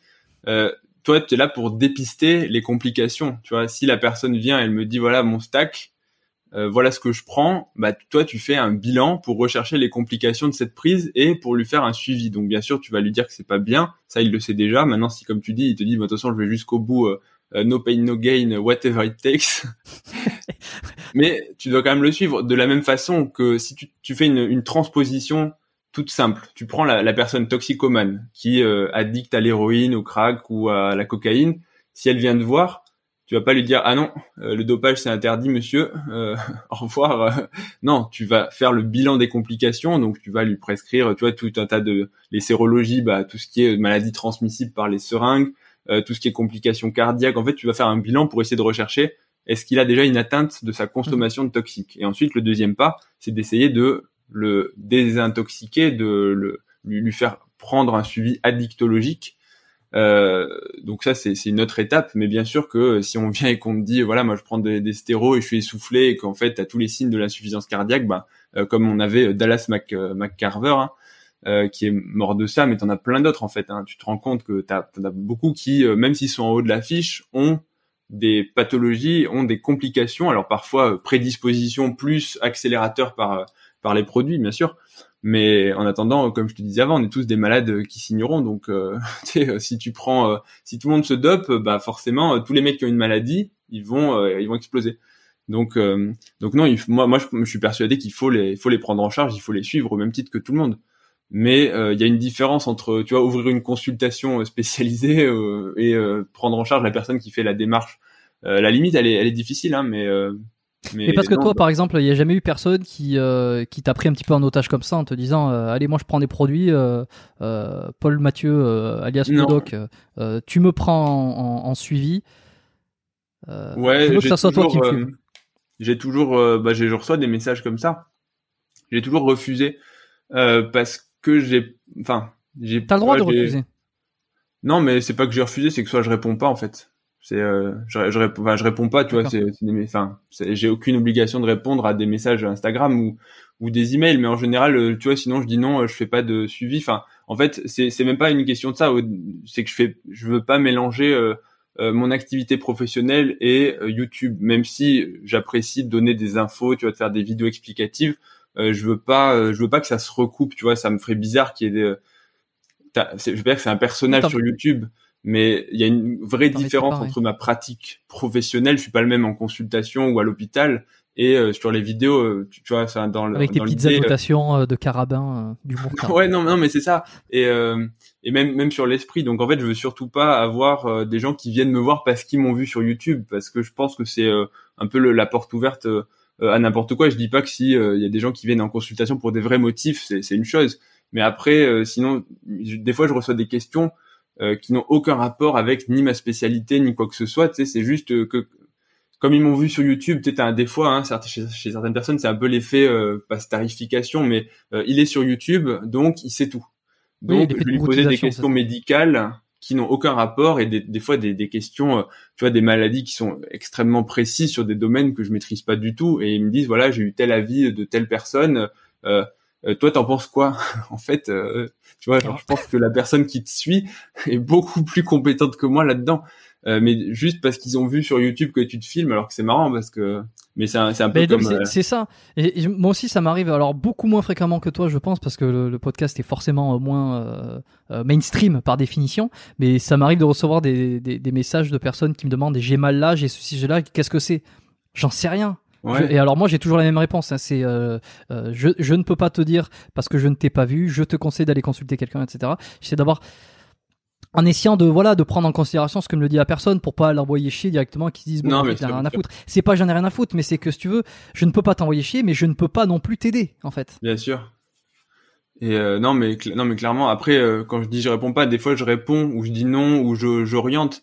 Mais euh, tu vois, si t'as des des fois des demandes où euh, les gens te disent même pas bonjour, euh, salut, euh, enfin, c'est euh, voilà, Ouais, je ça, voudrais un suivi pour mes prescriptions ou euh, bah en fait, je veux pas rentrer là-dedans, tu vois, je veux dire, j'ai déjà assez de boulot à l'hôpital pour euh, pour pas avoir en plus. euh, mais après, bien sûr que si les gens arrivent d'eux-mêmes, il y a y a pas de problème. Mais il y a une différence si- entre euh, faire une, tu vois, genre en gros, euh, venez me voir, euh, je suis, euh, non, ça, ça, ça m'intéresse pas. Je veux, je veux vraiment garder de la distance avec euh, YouTube. Euh, honnêtement, tu vois, ça, à l'hôpital, je le dis. Alors, les gens, il y en a qui le savent, mais je le dis pas. Je veux pas que ça se sache. J'en parle pas. Quand les gens m'en parlent, bon bah oui. Mais euh, j'ai pas envie d'avoir l'étiquette du euh, non. Tu vois, je fais mon boulot. euh, Je suis un médecin Le normal, quoi. quoi. Ouais. Tu non, peux pas être, pas- à l'hôpital, je suis pas youtubeur. Hmm. Bah, en Donc, même euh, temps voilà. c'est Et d'ailleurs, c'est aussi ouais. pour ça que je donne pas mon nom sur euh, sur les réseaux. Donc, euh, tu, tu foutras le. je pour pas qu'on me retrouve, tu laisseras juste Paul Mathieu. Non, après, je pense que ça change rien. Les gens qui veulent trouver, ils trouvent. hein. Mais, euh, mais, mais voilà, dans, dans l'idée, je veux vraiment qu'il y ait un- une distinction, quoi. Pas, pas mélanger les deux. Ça reste YouTube, ça reste un loisir. Ça reste une- un truc qui me plaît de d'expliquer, de, de faire de la vulgarisation, parce que à titre personnel, je trouve que c'est intéressant de d'expliquer aux, aux gens, tu vois, parce que c'est des vraies questions, hein, de euh, d'apporter un peu une, une, une lumière euh, autre, une lumière un peu plus médicale sur des problèmes qui sont euh, dans le monde du sport, de la muscu. Mais euh, mais faut, enfin, faut faut pas mélanger les deux quoi. Ça ça reste pas de la, c'est pas de la consultation, c'est de c'est de la vulgarisation quoi. Ça fait pas de moi un meilleur médecin. Enfin tu vois, je veux dire, je suis pas meilleur que mes collègues parce que ou quoi que ce soit parce que je fais des vidéos, des cardiologues super compétents. Il y en a plein, il y en a qui sont bien meilleurs que moi. Euh, dans tu vois, il y a toutes les spécialités, donc euh, non, faut faut faut Mm. rester à sa place quoi. C'est pas parce que je suis sur YouTube que qu'il y a- qu'il y a- j'ai rien de plus que les autres. Ouais. C'est l'effet, t'es visible, donc euh, t'es compétent. C'est. Euh, C'est- ça, exactement c'est- dans tous les domaines de toute façon. C'est En exactement plus, ça. et si en plus tu soustrais, euh, alors ça dépend les domaines, mais certains domaines, si tu soustrais euh, euh, quelques trucs négatifs et que tu, tu montres que ce que tu as envie de montrer, Bien finalement sûr. tu passes pour le, le roi des experts. Euh, Non, c'est ça. Et alors si en plus il y a des gens qui te suivent, c'est de suite, ah mais lui c'est le spécialiste de ceci, cela. Et alors concrètement, euh, les, euh, alors les effets indésirables et les conséquences des, des stéroïdes, des anabolisants, euh, ça on, les connaît euh, plus ou moins, hein, les boutons, euh, la libido, les ceci, le cela. Je renvoie encore une fois à l'épisode que j'ai fait avec Aiki, l'épisode que j'ai fait avec Rob. Euh, je pense que j'en ai parlé aussi avec d'autres personnes, là je, les ai pas en tête, mais c'est un sujet qui est, revenu de manière assez récurrente sur le podcast. Si on se concentre uniquement sur le système cardiovasculaire, c'est quoi les conséquences négatives, délétères des stéroïdes sur le cœur et les vaisseaux.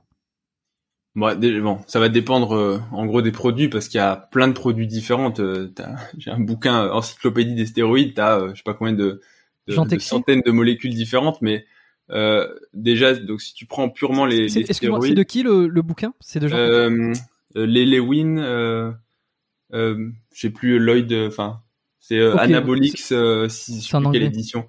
C'est un- en anglais, ouais, c'est en anglais. D'accord. Donc, en gros, euh, bah, en gros, ce que ça fait, déjà, c'est que t'as une action trophique sur la masse musculaire. Donc, forcément, le cœur étant un muscle, ça peut, chez certaines personnes prédisposées, mais même chez, chez globalement tout le monde, ça va l'hypertrophier un petit peu. Après, c'est ce qu'on, donc l'hypertrophier, ça veut dire que la paroi du muscle devient plus musclée et que le cœur grossit, mais il grossit pas en volume. Donc, euh, il y, a, il y a une distinction entre l'hypertrophie et la dilatation. Si on schématise le cœur, donc c'est des parois musculaires, c'est en gros c'est un ballon quoi, qui a, qui a une paroi qui est du muscle et à l'intérieur il a un contenu. S'il se dilate sans s'hypertrophier, tu augmentes le contenu, mais tu n'augmentes pas l'épaisseur des parois. Si par contre il s'hypertrophie, tu n'augmentes pas le contenu, mais tu augmentes juste l'épaisseur et la force de contraction en fait qui peut éjecter à chacune des contractions. Donc tu as, des adaptations cardiovasculaires euh, au sport qui sont différentes dans chaque sport, mais euh, l'action des stéroïdes, ça va être à la fois de façon euh, de façon directe, ça va être d'hypertrophier un petit peu euh, le muscle cardiaque parce que bah comme comme tous les muscles en fait, tu as une, paroi donc qui s'hypertrophie. Le souci c'est que quand tu as une hypertrophie pathologique, bah tu peux avoir des conséquences. On peut y venir juste après. Donc en gros la, principale conséquence c'est ça, c'est cette hypertrophie cardiaque qui peut avoir des effets négatifs. A priori, moi, moi je, je, pense, a priori, je dirais, euh, ah ben si le cœur il est plus fort, c'est super. Comme ça, il sera plus résistant, il va pousser plus fort. Et... C'est ça, sauf que c'est ignoré que c'est pas un muscle comme les autres. C'est un muscle qui a des circuits électriques et surtout c'est un muscle qui peut, enfin, qui est particulier. C'est des cardiomyocytes, donc c'est des cellules musculaires très particulières qui ont des propriétés qui leur sont propres et euh, elles, elles réagissent pas de la même façon que les le muscle strié ou les autres cellules musculaires. Donc cette hypertrophie c'est la principale conséquence, mais elle va pas euh, se développer de la même façon chez tout le monde parce que comme on a dit tout à l'heure, on a tous des prédispositions ou euh, certaines choses qui font que chez certaines personnes les maladies vont apparaître et pas chez d'autres. Donc toutes les personnes qui prennent des stéroïdes n'auront pas les conséquences négatives cardiovasculaires de cette hypertrophie, ou en tout cas, certains vont s'hypertrophier beaucoup. Bah, tu prends Dallas McCarver, qui avait clairement une prédisposition à l'hypertrophie s'il n'avait pas déjà une maladie euh, euh, génétique de cardiopathie hypertrophique, parce que quand tu vois la taille de... Euh, quand ils ont fait l'autopsie, son cœur qui était ultra épais, enfin c'était des chiffres impressionnants. Donc je pense que lui, il avait une maladie qu'il a potentialisée par par les stéroïdes. Et je ferai une autre vidéo, mais il y a un bodybuilder qui est mort il y a 10 ans bien connu qui avait exactement la même chose. Euh, donc voilà, prédisposition que tu potentialises par les stéros. La deuxième chose, après, c'est tout ce qui va être modification au niveau euh, de la tension artérielle. les stéros ont en général tendance à faire un peu de rétention d'eau, un peu d'augmentation de la pression artérielle. Ça modifie aussi le profil lipidique, donc tout ce qui va être euh, cholestérol, et ça, c'est des facteurs de risque. En gros, c'est c'est pas les c'est pas les vaisseaux que tu modifies, mais c'est les conséquences du cholestérol qui peut encrasser les vaisseaux. Donc si tu associes hypertension artérielle, euh, cholestérol, bah, tu fragilises tous tes vaisseaux et donc c'est pour ça que beaucoup de bodybuilders meurent des complications euh, cardiovasculaires, que ce soit des infarctus, des AVC, euh, des pathologies vasculaires périphériques. Il y a Flex Wheeler qui a été amputé. Bon, lui, c'est encore autre chose. Il était transplanté du rein, il avait d'autres facteurs de risque, mais tu, te, tu te pourris un petit peu de, de l'intérieur. Et si on revient juste à l'hypertrophie, le problème de l'hypertrophie, c'est qu'il y a plusieurs conséquences. La première, c'est l'insuffisance cardiaque. C'est qu'à un moment donné, imagine que ton cœur se muscle, mais qui se dilate pas bah tu réduis de plus en plus la lumière de, enfin le, le contenu en fait, parce que mm. bah, les, parois grignotent. Alors oui, il y a toujours un petit peu, mais globalement en fait, à la fin, tu deviens, t'as quasiment plus de volume, donc ça donne des problèmes de remplissage, c'est-à-dire que le cœur il est tellement musclé, tellement épais qu'il a du mal à se remplir. Or, la contraction c'est une chose, mais il faut aussi qu'il se remplisse. Si tu te contractes mais qu'il n'y a pas de sang à l'intérieur, ou que le sang il a eu du mal à rentrer, tu vois, parce que le, le remplissage c'est mal fait, bah, tu as des conséquences qui sont euh, quasiment tout aussi négatives que euh, si tu es dilaté, que tu as du mal à te contracter, parce que c'est tout ce qu'on appelle euh, les cardiopathies, donc à, à fraction d'éjection préservée, avant ce qu'on appelait cardiopathie de remplissage, donc diastolique, en gros le, remplissage se fait mal et tu as des conséquences qui sont là aussi négatives. La deuxième conséquence directe, c'est que tu as ce qu'on appelle la chambre de chasse du ventricule gauche, c'est là où le sang est éjecté. Quand le cœur se contracte, c'est éjecté, ça passe par la chambre de chasse, ça passe la valve aortique et ça part dans la horte et donc dans la circulation sanguine.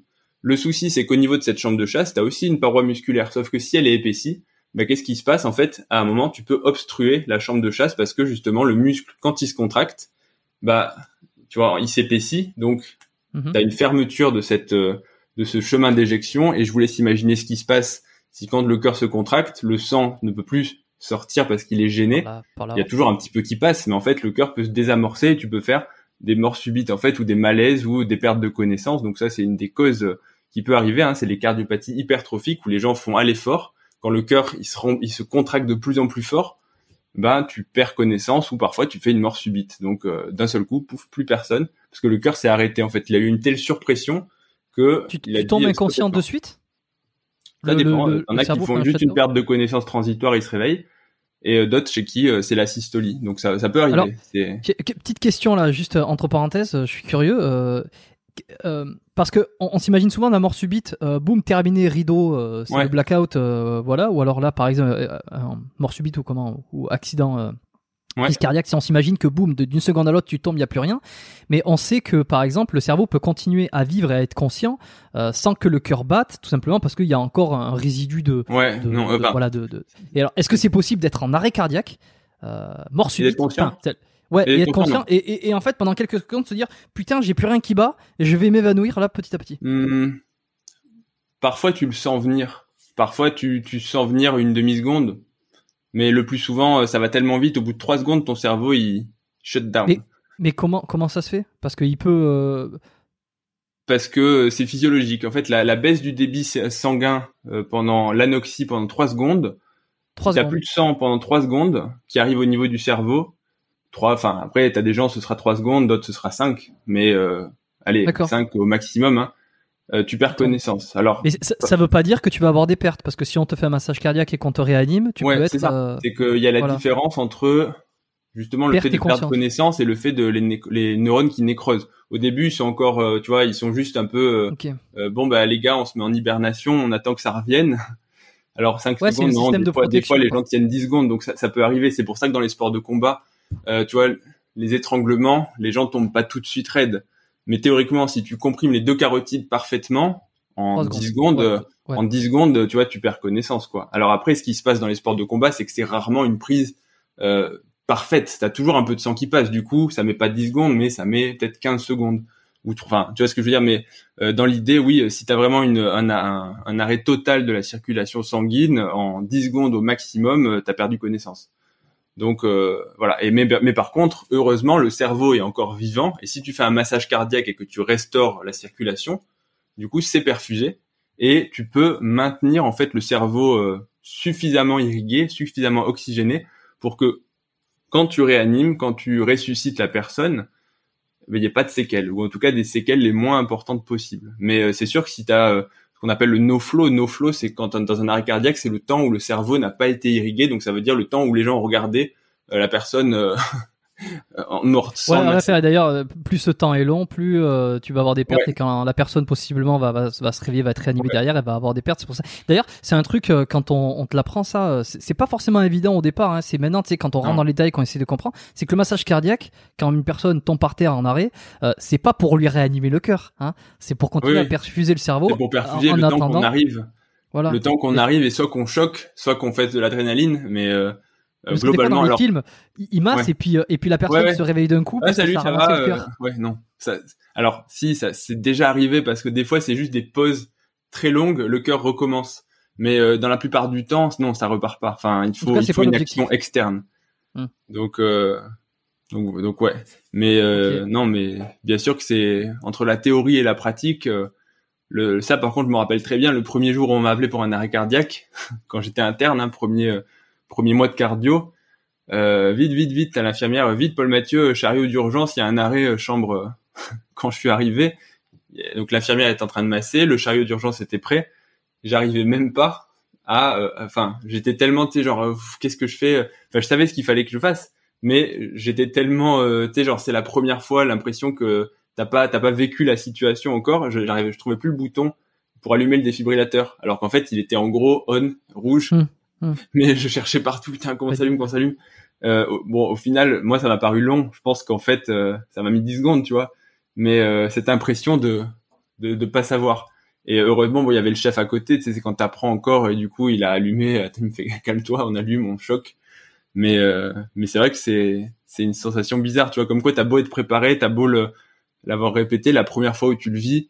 Euh, si t'as pas fait vraiment de ouais. situation d'expérimentation, dans le sens où tu sais, j'ai appris théoriquement, mais je l'avais jamais, je l'avais jamais vécu.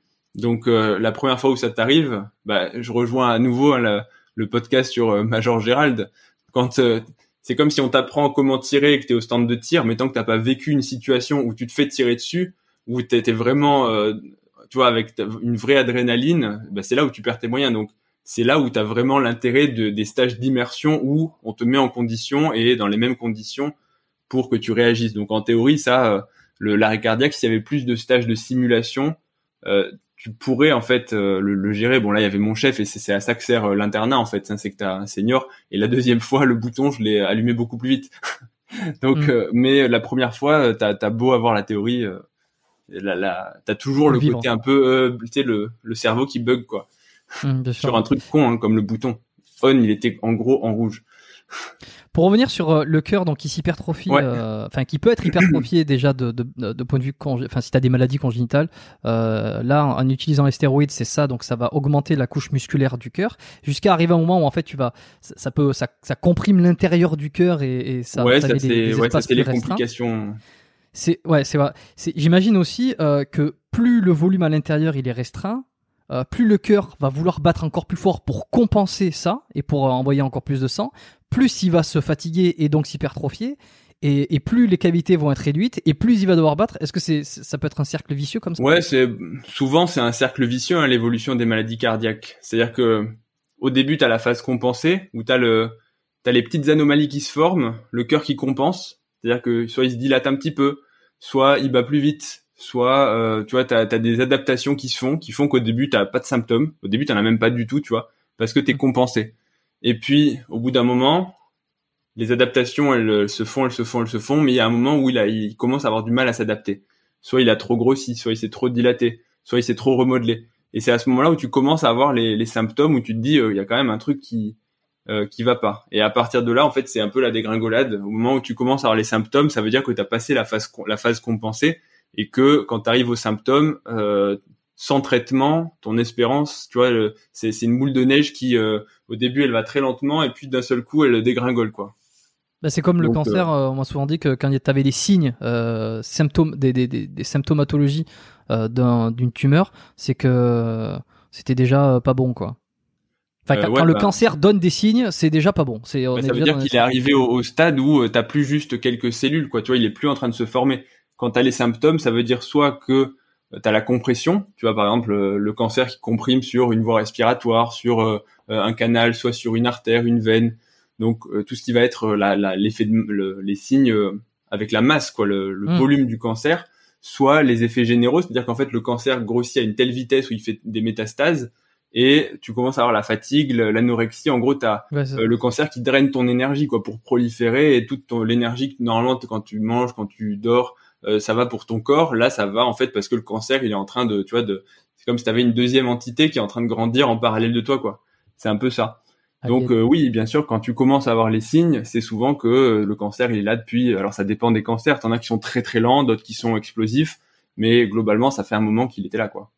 Et que tu peux pas forcément le dépister parce qu'au début, euh, va chercher trois cellules dans un organisme, très difficile, mm. très difficile.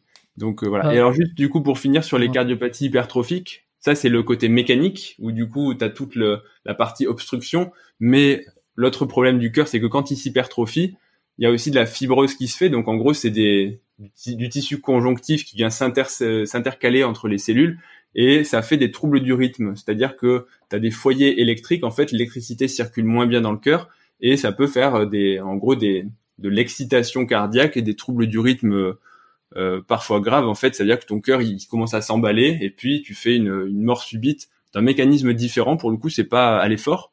C'est pas à l'effort quand tu ton cœur se, se, contracte plus pour éjecter plus, c'est euh, n'importe quand. C'est euh, tu sais pas pourquoi, euh, bouffe d'un coup, il s'emballe, tu sens des palpitations. Alors des fois c'est des palpitations qui sont non soutenues. Tu te dis ah bah mon cœur s'est un peu emballé, ça m'a fait bizarre, j'ai la tête qui tourne un petit peu. Et puis parfois c'est des palpitations qui durent plus longtemps et puis hop fibrillation, c'est le tracé le tracé désorganisé. Et en fait t'es mort. Donc c'est les deux conséquences principales de, de ça. ça c'est ce qu'on appelle la crise cardiaque. Non, la crise cardiaque, c'est l'infarctus en fait. Crise cardiaque, c'est infarctus, c'est le synonyme populaire. Voilà, bah alors c'est ça, parce que euh, je sais que crise cardiaque, c'est un espèce de, de, de, de, nom un peu populaire comme ça. Moi, quand j'avais appris, c'était avant l'infarctus, t'as le, l'angor, et avant ça, t'as, je crois que t'as... En fait, ouais, l'angor, c'est le symptôme, euh, le, le ah, l'angor, c'est c'est la douleur dans la poitrine en fait qui comprime. Parce qu'il y a une réduction en fait, c'est ça. Et, vers, ouais, de quoi? Oui, t'as une réduction des coronaires et c'est pas encore le, c'est pas encore l'obstruction et c'est l'infarctus, c'est quand ouais, c'est bah, exactement ça. C'est comme si euh, tu t'entraînes à la salle de sport, sauf que tu occlues euh, partiellement ton artère du, du bras, tu vois. Admettons que tu te mets un truc qui réduit de 50% l'apport sanguin, bah tu vas avoir des, des crampes en fait, hein, une douleur au niveau du bras, qui est une douleur musculaire, beaucoup plus vite que si t'as pas l'occlusion. Donc en fait, l'angor, c'est la même chose. Si tu as une réduction de calibre de l'artère coronaire, donc qui perfuse le muscle cardiaque, bah, quand tu es au repos, pas de problème. Tu vois, ton cœur, il, il, se contracte normalement. Sauf que quand tu fais un effort, ton cœur a besoin de plus d'oxygène puisque c'est un muscle et donc il se contracte plus. Sauf que euh, l'artère ne permet pas de lui apporter le l'augmentation du débit au niveau coronaire et donc en fait ton cœur est en hypoxie. Il y a une partie des cellules tu vois qui manque d'oxygène, donc tu as l'accumulation de déchets et tu commences à ressentir la douleur en fait qui est un peu l'équivalent de la douleur musculaire hein, mais version cardiaque. Donc dans l'angor stable, ben tu marches ou tu cours, tu dis ah je, je ressens une douleur, tu t'arrêtes de courir, tu t'arrêtes de marcher, donc t'arrêtes l'effort, le cœur se ralentit, les besoins ça ça recircule un petit peu mieux et la douleur passe. Et quand tu recommences, bah, ça revient pour le même degré d'effort. Ça, c'est l'angor stable, donc c'est le l'obstruction artérielle chronique, tu vois, qui se fait très progressivement. L'infarctus, on pense souvent que c'est euh, l'aboutissement de, tu vois, de la fermeture de l'artère, c'est que mmh. quand tu es à 50%, tu as de l'angor, 70% tu as un angor plus important, 90% tu as un angor au moindre effort, et que la crise cardiaque, c'est quand tu es à 100%. En pratique, c'est pas comme ça que, ça marche. de quoi c'est ce que, ben, c'est a priori, c'est comment je l'aurais vu moi dans ma tête. Bah, c'est ce que je pensais aussi jusqu'à ce que je le vois en pratique. En fait, non. Euh, t'as des gens qui ont des artères bouchées, qui ont jamais eu mal, parce que quand ça se fait très ah progressivement, le cœur s'adapte. Collatéralité, t'as plein de petits vaisseaux qui euh, qui viennent reprendre. Euh, la crise cardiaque, en fait, c'est justement un mec comme toi et moi. Tu vois, on a une on a une plaque qui s'est formée parce qu'on a euh, fait un peu des excès alimentaires ou des facteurs de risque. Donc on a une plaque de tu vois 30% qui parle pas, qui est vraiment minime, sauf que pour une raison X ou Y, soit elle se détache, soit il y a une érosion de la plaque, donc de, de la lumière. Plaque d'athérome, hein. De la paroi, ouais, c'est ça.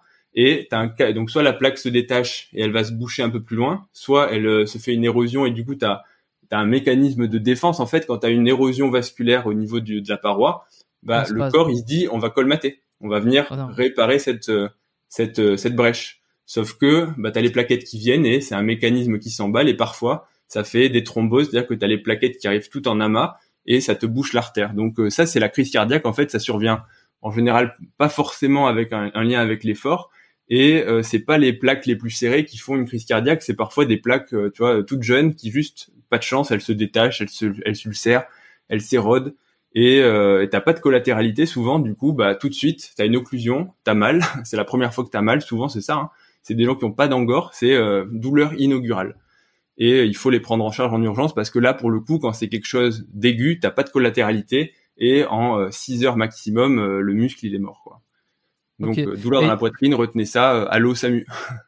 Ouais, et puis en plus, c'est une douleur. alors, tu, je vais dire, tu vas me dire si je me trompe, tu vas pouvoir rajouter des. Évidemment, parce que tu, tu t'en sais beaucoup plus que moi, mais moi, de ce que j'avais retenu sur ces douleurs-là, c'est une sensation d'oppression au niveau du sternum, comme si on t'appuyait fort, tu te sens comme une espèce de, forte crise d'angoisse, mais en même temps, euh, ça peut te remonter dans la mâchoire à gauche et dans le bras, parce que c'est en fonction des, des, douleurs différées. C'est ça que t'es enfin, es censé sentir lorsque tu fais une crise cardiaque ou euh, très difficile parce que ça c'est la présentation la plus typique, ça c'est le tableau, la plus évocatrice, voilà. C'est douleur compressive dans la poitrine, rétrosternale, donc derrière le sternum, ça serre, ça brûle, ça va dans la mâchoire, le bras gauche et ça ne passe pas, c'est une douleur intense, voilà. Mais dans la pratique, ce tableau-là, finalement, c'est moins de, avec, toutes les, tu vois, la mâchoire, le mm. bras, c'est euh, moins d'un patient sur trois, quoi. La plus souvent, c'est que des douleurs dans la, dans la, que dans la poitrine, tu vois, il disait, j'ai vraiment mal derrière, ça passe pas. Parfois, ce sera juste le bras, enfin, poitrine plus bras. Euh, parfois, ce sera juste poitrine plus euh, mâchoire. Parfois, ce sera des douleurs abdominales hautes, tu vois, épigastriques, avec des vomissements, des nausées. Donc, les gens pensent qu'ils ont mangé n'importe quoi ou euh, alors en général, quand ça arrive, ils sont tellement mal que euh, tu te dis pas juste, euh, c'est pas juste un peu de mal. Il y, a, un truc qui se passe quoi. Il y a un truc qui se passe. En fait, c'est certains infarctus de la paroi inférieure du cœur, donc au, presque au contact en fait de, de l'estomac. Et tu sais, les informations sont recoupées nerveusement. Hein, c'est du le nerf, enfin c'est pas le nerf cardiaque, mais dans l'idée, la sensation, elle peut croiser un nerf qui est voisin, et du coup ton cerveau il interprète pas très bien. Du coup, tu peux avoir mal euh, au niveau euh, localisé. C'est aussi pour ça que tu as la douleur dans le bras gauche. parce que le cœur est à gauche et en gros à un moment tu vois les nerfs ils sont pas très loin et le cerveau il sait plus trop si c'est le bras ou si c'est le cœur. Donc c'est pour ça que les douleurs cardiaques sont parfois dans le bras gauche. Donc euh, donc c'est très variable, c'est dur de donner un tableau typique, mais globalement voilà, pas de douleur, pas d'infarctus. Enfin c'est exceptionnel. Et alors ça, faut vraiment le différencier donc euh, de la fibrillation ou des problèmes de rythme qui n'ont rien à voir. C'est totalement. Voilà, c'est deux choses qui sont complètement. C'est pas que ça n'a rien à voir dans le sens où les infarctus peuvent se compliquer de troubles du rythme, mais euh, tu peux tout à fait faire un trouble du rythme sans faire d'infarctus. Quoi, c'est c'est deux maladies qui parfois se croisent, parfois les cercles se recoupent, mais parfois pas du tout. Des infarctus qui font aucun trouble du rythme, et t'as des gens qui ont des maladies qui font des troubles du rythme sans infarctus.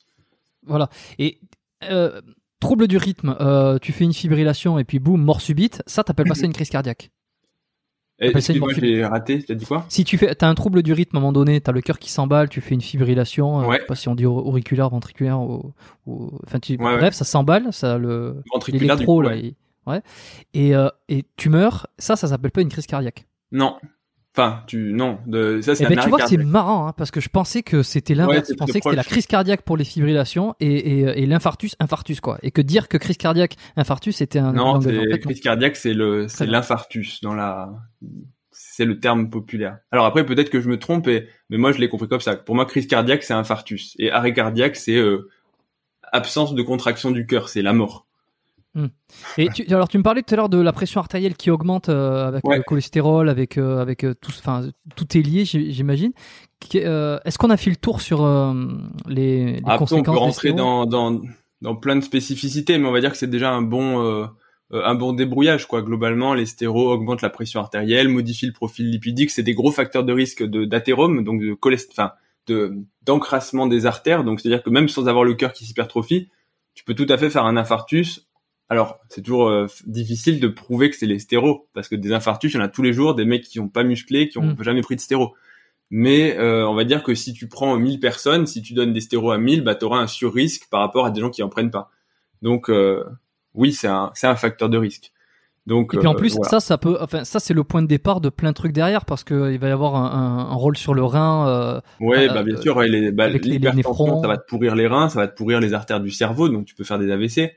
Ouais, voilà. Euh, il y a, non, il y a, il y a plein de conséquences sur le. En fait, les vaisseaux, ça innerve, ça, ça vascularise, pardon, euh, tout le corps. Donc, euh, si tu as des problèmes vasculaires, ça peut être délétère sur chaque organe. Tu- en tu me parlais- conséquence, bah, si tu perfuses moins un organe, il va, il va s'abîmer en fait. Tu- euh, ouais, ouais. Tu- tout à l'heure, tu me, enfin, t'as laissé passer le, le fait que le cœur s'adapte en fonction des sports. euh, Ouais. Et alors, ça, c'est marrant parce que c'est un des trucs que je m'étais noté. Euh, Alors, co- comment comment ça se passe? Et puis, euh, peut-être euh, pour la musculation, euh, enfin, très simplement, hein, sans forcément rentrer dans le Bien détail. T'as combien, t'as combien de temps devant toi là? Euh, quelle heure il est? Il est, euh, écoute, une demi-heure. Une demi-heure? Ok, parfait. Alors attends, si tu veux que je rentre, moi je vais faire comme Gandil, je vais faire pipi. Tu vas aller pisser? Ok, Ouais. très bien. Ah ben, je, je vais, je sauf, vais sauf si sauf si discrètement en dessous, personne voit rien. À Tu mets la- suite, 30 Tu mets la secondes. bouilloire dessous. Très bien. Bon, ben, et je vais tenir, euh, ben, je vais tenir la, la conversation tout seul. Alors, euh, ben, comme je fais d'habitude quand j'ai un invité qui a, un- qui soit va faire pipi, comme euh, Michael Gundil ou le doc. ou bref, alors, ce que je vais vous dire, c'est qu'est-ce que je vais poser comme question, qu'est-ce qui m'intéresse? Alors, ce qui m'intéresse, donc, c'est évidemment les les adaptations du cœur en fonction des sports. On va parler de la musculation. J'avais des questions que je voulais lui demander aussi sur euh, un petit peu la congestion. Euh, alors l'hypertrophie musculaire, il avait fait une, très bonne vidéo dessus que je vous euh, conseille d'aller regarder sur sa chaîne, la, chaîne du doc. De toute façon, je laisserai comme d'habitude hein, le, lien de sa chaîne YouTube et de tout ce qu'il faut en, note de l'épisode si jamais vous ne la connaissez pas. Mais j'aimerais qu'on discute un peu d'hypertrophie musculaire, le développement des, réseaux capillaires. Alors un truc aussi, euh, c'est euh, est-ce qu'on peut faire grossir ses veines? Ça, je sais que c'est un espèce de débat. Euh, je suis intéressé euh, savoir comment ça se passe, si c'est possible et, quel est le, mécanisme qu'il y a derrière. Et puis enfin, pour terminer sur tout ça, ça serait bien qu'ils nous disent un peu comment on fait, bah, de la part d'un cardiologue, comment on entraîne son système cardiovasculaire, comment on l'améliore, comment on, prévient les blessures, comment on prévient les, les pathologies. Évidemment, on évite euh, les stéroïdes anabolisants si on veut éviter d'avoir euh, trop d'hypertrophie euh, du cœur. T'as vu, je tiens le truc. Ça y est, il est revenu, t'as fait vite. Tu les, tu les tiens en haleine, surtout que là il y avait besoin. J'essaye de le Ça tenir fait- en haleine. ouais. C'est vrai, ça va mieux? Bon, Ça parfait. va mieux, ouais. Je vais être plus détendu là. Là, je commençais à, à me dire, ouh, Tu, tu commences à stresser. Tu sais que ça m'est arrivé. Alors, pour l'anecdote, c'était pendant euh, euh, le podcast avec Fred Delavier. Euh, J'avais fait une séance de, de sport avant. le podcast, ça a duré trois heures. ah ouais, Et non, je il te parle jure que- beaucoup, donc. euh, il parle beaucoup et en fait c'est au bout de ah, c'est à la fin que je lui ai dit euh, euh, je lui ai dit attends attends il faut vraiment que j'aille pisser je reviens et je l'ai coupé du montage ça euh, ça, ça apparaît pas dans le podcast parce que quand c'est moi qui vais, je vais pas laisser. Je l'ai fait avec Flor... je l'avais fait avec Florian Marek où j'étais allé pisser et, euh, et Fred, ouais, dans l'auditoire. euh, Fred, tu peux aller prendre ta douche, euh, faire tes courses. tu reviens, il est encore en train de parler. c'est ça, mais c'était la première fois que ça m'arrivait quoi. Fred, il parle toujours. euh, tu penses que tu auras aucun mal à laisser animer, euh, animer un public et à tenir le public en haleine. Non, c'est pas faux, mais c'est gênant. Alors là où il y en a je te qui dis, je vais le laisser parler, quoi. Ouais, mais c'est euh, au début c'était mon cas. hein. D'ailleurs, je suis jamais complètement à l'aise quand l'invité il se barre parce que je me dis bon, allez, va falloir meubler. Donc je vais essayer de me démerder, mais c'est jamais facile. Euh, je, je vous invite tous là, ceux qui ceux qui pensent que c'est pas facile, prenez votre caméra ou votre téléphone, mettez-le comme ça et essayez de parler directement de- devant Très comme ça, de manière hein. improvisée. C'est pas difficile. Mm. Honnêtement, au début, euh, les premières vidéos, ça m'a fait. Enfin, en fait, c'est pas naturel de parler tout seul face à une caméra. C'est vraiment un exercice. Et au début, tu vois, Jamo, mais- le- Jamo me disait que lui, il avait jamais eu de difficulté devant la caméra, tu vois. Donc, euh, je pense que c'est, c'est. Alors, il y a, il y a une part de génération du fait que aujourd'hui, oh, avec les stories, tout le monde se prend Ouais. en story, donc on est plus à l'aise avec les, en train de se filmer. Mais il y a aussi, euh, tu vois, lui là, c'est plus de 50 ans, donc euh, il est pas né avec un smartphone, avec une caméra Non. en train de se filmer. Mais il y a aussi une question de personnalité, de, de comment l'image qu'on Ouais. renvoie ou qu'on a l'impression de renvoyer. Et euh, peut-être, je sais pas quelle différence il fait, mais euh, il y a une différence, je pense, entre être filmé, tu vois, dans un contexte où tu es en discussion avec quelqu'un et se filmer tout seul. Euh, J'ai jamais été trop mal à l'aise à la caméra, enfin mal à l'aise, je veux dire, euh, quand t'as quelqu'un, tu vois, en discussion. Par contre, quand t'es tout seul, c'est ça qui m'a fait le plus bizarre, c'est quand tu mets ta caméra et tu parles et au début tu te dis, mais attends, je suis vraiment en train de parler. Tout ça. Si un mec rentre, il se téléphone. dit c'est qui se fout, quoi? Ouais, non mais c'est ça. Donc euh, c'est ça qui est qui est je pense plus difficile que vraiment d'avoir une discussion. Et c'est pour ça que les les podcasts euh, enfin euh, c'est toujours un peu un, un- c'est un c'est une approche différente quand tu discutes avec quelqu'un en termes de sérieux de de- d'être précis carré euh, tu tu te reprends pas mais euh, même si tu vois je, je bafouille ou quoi que ce soit c'est beaucoup plus naturel dans une euh, vidéo où tu parles avec quelqu'un parce que les, quand on parle on fait tous des erreurs ou à un moment on se reprend mais quand Mhm. t'es devant ta caméra, dès que tu commences à bafouiller un petit peu tout seul, tu ouais, c'est bon, Tu- c'est fini, qu'est-ce que je suis en Tu train de faire tête, ouais. Euh, Donc euh, c'est très c'est très différent la conversation à deux et le la vidéo tout seul. Et ça ça, ça Complètement. Euh, Et d'ailleurs, c'est pour ça que j'ai mis du temps à mettre les euh, podcasts sur YouTube parce que déjà de 1, c'est un format qui est très audio et qu'on me l'a souvent demandé et que j'ai dit non mais les podcasts ça s'écoute ça s'écoute sur les podcasts donc euh, si tu sur YouTube, tu auras juste l'audio et, j'ai j'ai fini par y venir à mettre la vidéo. Euh, je pense que la majorité des gens préfèrent continuer à écouter euh, les podcasts sur euh, Spotify, Apple Podcasts, euh, toutes ces Deezer, toutes ces plateformes parce que tu fais autre chose. Mais, et, mais j'ai mis du temps, j'ai fini par le faire parce que je me suis dit, bon, il y, y en a qui le veulent et puis on va voir comment ça se passe. C'est la raison pour laquelle j'ai mis la caméra ici. Et je l'ai pas mis là. Parce que si tu veux, je, suis, euh, je, je l'ai mise donc sur deux trois quarts. Parce que je suis filmé sur le côté, les gens me voient, euh, enfin nous voient discuter, mais euh, je veux pas, euh, c'est pas que je veux pas me voir, mais je veux vraiment détacher et me dire je parle à la personne et je ne Ouais. parle pas à la caméra. Et alors quand je parle à la caméra, je, je m'adresse ici aux gens comme ça et je fais les appels à l'action à la fin. Mais j'aime pas parce que je, je sais que je suis pas complètement euh, naturel et que je le suis quand je te regarde toi et que je te parle à toi. Oui, parce bon. que t'es plus dans la discussion quoi. T'es pas en train de, de parler. À... à, à des gens où je- où il n'y a rien derrière. C'est assez spécial. Bon, bref, euh, ce- on va euh, clore cette parenthèse sur le, euh, les caméras et tout ça. Non, oui, alors, on avant, ouais. si, si, c'était sur euh, les adaptations du cœur en fonction des sports. Euh, alors, comment le cœur s'adapte quand tu fais de la musculation Euh, Qu'est-ce qui se passe? Est-ce qu'il grossit? Est-ce qu'il grossit pas? Et puis, et puis d'autres sports, peut-être le, le sport d'endurance qui est à peu près l'opposé, quelqu'un qui fait du marathon. Comment ça va s'adapter? Ouais, c'est une une bonne question qui est en fait, enfin, elle est pas elle est pas simple, mais dans le concept, une fois que je, je résume à nouveau pour bien remettre les bases, le cœur c'est un muscle, c'est plusieurs cavités, mais on va dire que on, on va parler principalement du ventricule gauche, qui est la zone de contraction qui fait le débit cardiaque systémique, c'est-à-dire au niveau des organes. On met de côté le cœur droit, enfin les, les adaptations, ce sera principalement, on va dire, le ventricule gauche. Euh, donc c'est un contenu du sang et un muscle qui permet la contraction. Donc il y a plusieurs phases dans la contraction cardiaque. Il y a le remplissage, le, sang rentre dans le ventricule, donc le cœur se relâche, se remplit. Et puis ensuite il y a la systole, c'est la contraction où le cœur s'épaissit, le muscle s'épaissit et il éjecte le sang à travers les valves, donc qui permettent schématiquement, euh, c'est des valves anti-reflux, hein, ça permet que le sang ne revienne pas à l'envers parce que les mouvements de sang sont régis uniquement par des phénomènes de pression. C'est-à-dire que le sang va de là où il y a une haute pression vers une basse pression dans un tuyau.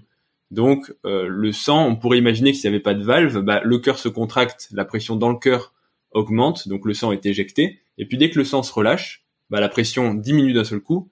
Et donc le sang, s'il n'y avait pas de valve, il reviendrait à l'envers. Co- Comme l'air en fait, euh, comme l'air de l'extérieur et des poumons. C'est le fait de créer une pression négative qui fait rentrer Ouais, l'air dans le poumon et, exactement et- ça. et inversement. c'est de la mécanique des fluides, donc c'est euh, pression. C'est euh, pression, haute pression vers basse pression. Mhm. Donc ensuite, il faut imaginer que le cœur c'est un c'est un muscle, mais un muscle un peu particulier parce que c'est pas juste des fibres, c'est aussi un contenu. Donc il va s'adapter en fait en fonction du sport. Le but du cœur, il est tout bête, c'est de maintenir un débit cardiaque, c'est-à-dire de maintenir un flux sanguin dans les différents organes qui permet de leur apporter assez d'oxygène pour répondre aux besoins. Et les besoins sont variables en fonction de ce qu'on fait. Si on est au repos, on a des besoins X. Si on fait du sport, bah, les muscles vont avoir besoin de beaucoup plus d'oxygène et de beaucoup plus de sang pour justement produire un effort parce que bah, l'effort consomme de l'énergie, consomme de l'oxygène et euh, en gros des glucides, du glucose pour euh, produire l'effort, produire de l'ATP et faire cette contraction musculaire. Le cœur, c'est un muscle du coup qui ne déroge pas à la règle. Il a besoin d'oxygène, il a besoin de, enfin, de, de substrat énergétique, glucides, etc. Donc, à partir de là, quand on va faire une activité sportive, quelle qu'elle soit, le cœur va devoir s'adapter et répondre à la demande. Ça veut dire, en gros, devenir le plus performant possible pour le sport en question. Donc, à partir de là, ça veut dire que, selon les sports, la demande au niveau du cœur va être différente. Et les deux extrêmes à l'opposé, si on prend les sports, euh, on va dire, euh, si on enlève, voilà, le, les fléchettes où euh, il faut d'autres qualités, où en gros, ça fait très peu intervenir le cœur, les deux extrêmes, c'est les sports d'endurance pure. Par exemple, on prend le marathon ou l'ultra trail. Et à l'inverse, les sports d'explosivité, d'intensité. L'effort le plus typique, c'est l'haltérophilie. Tu vois, ton effort, il dure 5 secondes, paf, t'exploses et tu te reposes ensuite jusqu'à ce que tu complètement récupéré sur le plan musculaire. À l'inverse, le mec qui fait euh, les 100 km de son ultra trail, il faut que son cœur, il soit continuellement pendant plusieurs heures en train de faire un effort. Donc à partir de là, le cœur va s'adapter à chacun des deux sports. Si on prend le sport en intensité, donc le sport euh, musculaire avec haute résistance et euh, faible durée dans le temps, qu'est-ce qui se passe? Quand on fait un effort maximum Le cœur et euh, en gros la pression artérielle augmente, l'intensité de l'effort est importante et du coup ça va être un sport de résistance comme pour les poids, sauf que là ça va faire de la résistance au niveau du cœur parce que la pression artérielle augmente il faut pousser au maximum pendant une durée très limitée. Donc ça veut dire que le cœur va lutter contre un obstacle. Cet obstacle, c'est la pression artérielle. Il y a une composante parce que quand les muscles se contractent, il y a une hypertension, une hyper, enfin tension artérielle par une augmentation de, de résistance. Donc la tension augmente, la tension artérielle, et le cœur doit forcer pour lutter contre cette hypertension. Donc ça veut dire que finalement c'est de la musculation pour le cœur. Donc le cœur va s'hypertrophier. C'est-à-dire qu'il va pas se dilater, il va simplement euh, c'est, en fait, c'est une conséquence normale. Si tu mets de la résistance au muscle cardiaque, bah, comme le biceps, il grossit. Donc, les sports de force vont conduire à une hypertrophie.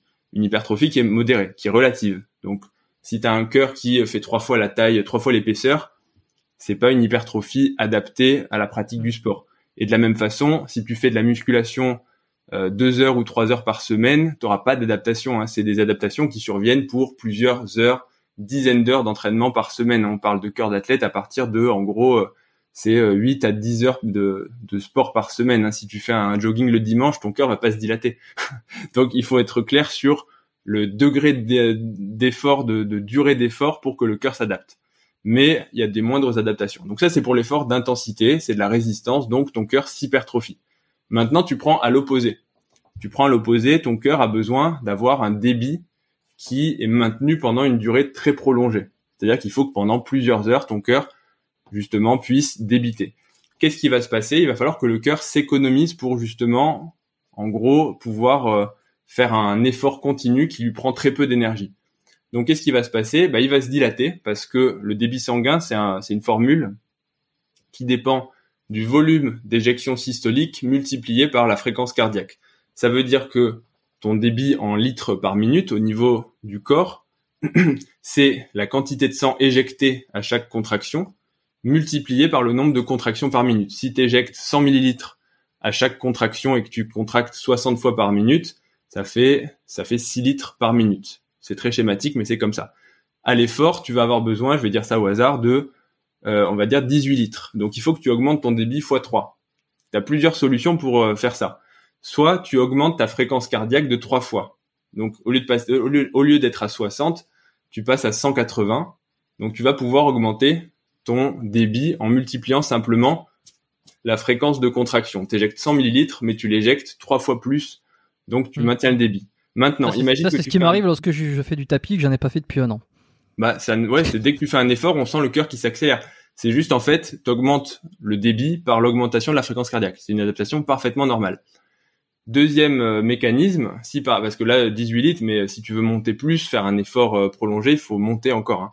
Donc c'est de d'augmenter en fait, de dilater euh, le cœur. C'est-à-dire que si ton volume d'éjection il est plus important. Donc si au lieu d'éjecter 100 millilitres, t'en éjectes 200, bah du coup, t'es deux fois plus efficace. T'es deux fois plus efficace. Hmm. Sauf que pour éjecter 200, le cœur il va pas se vider complètement.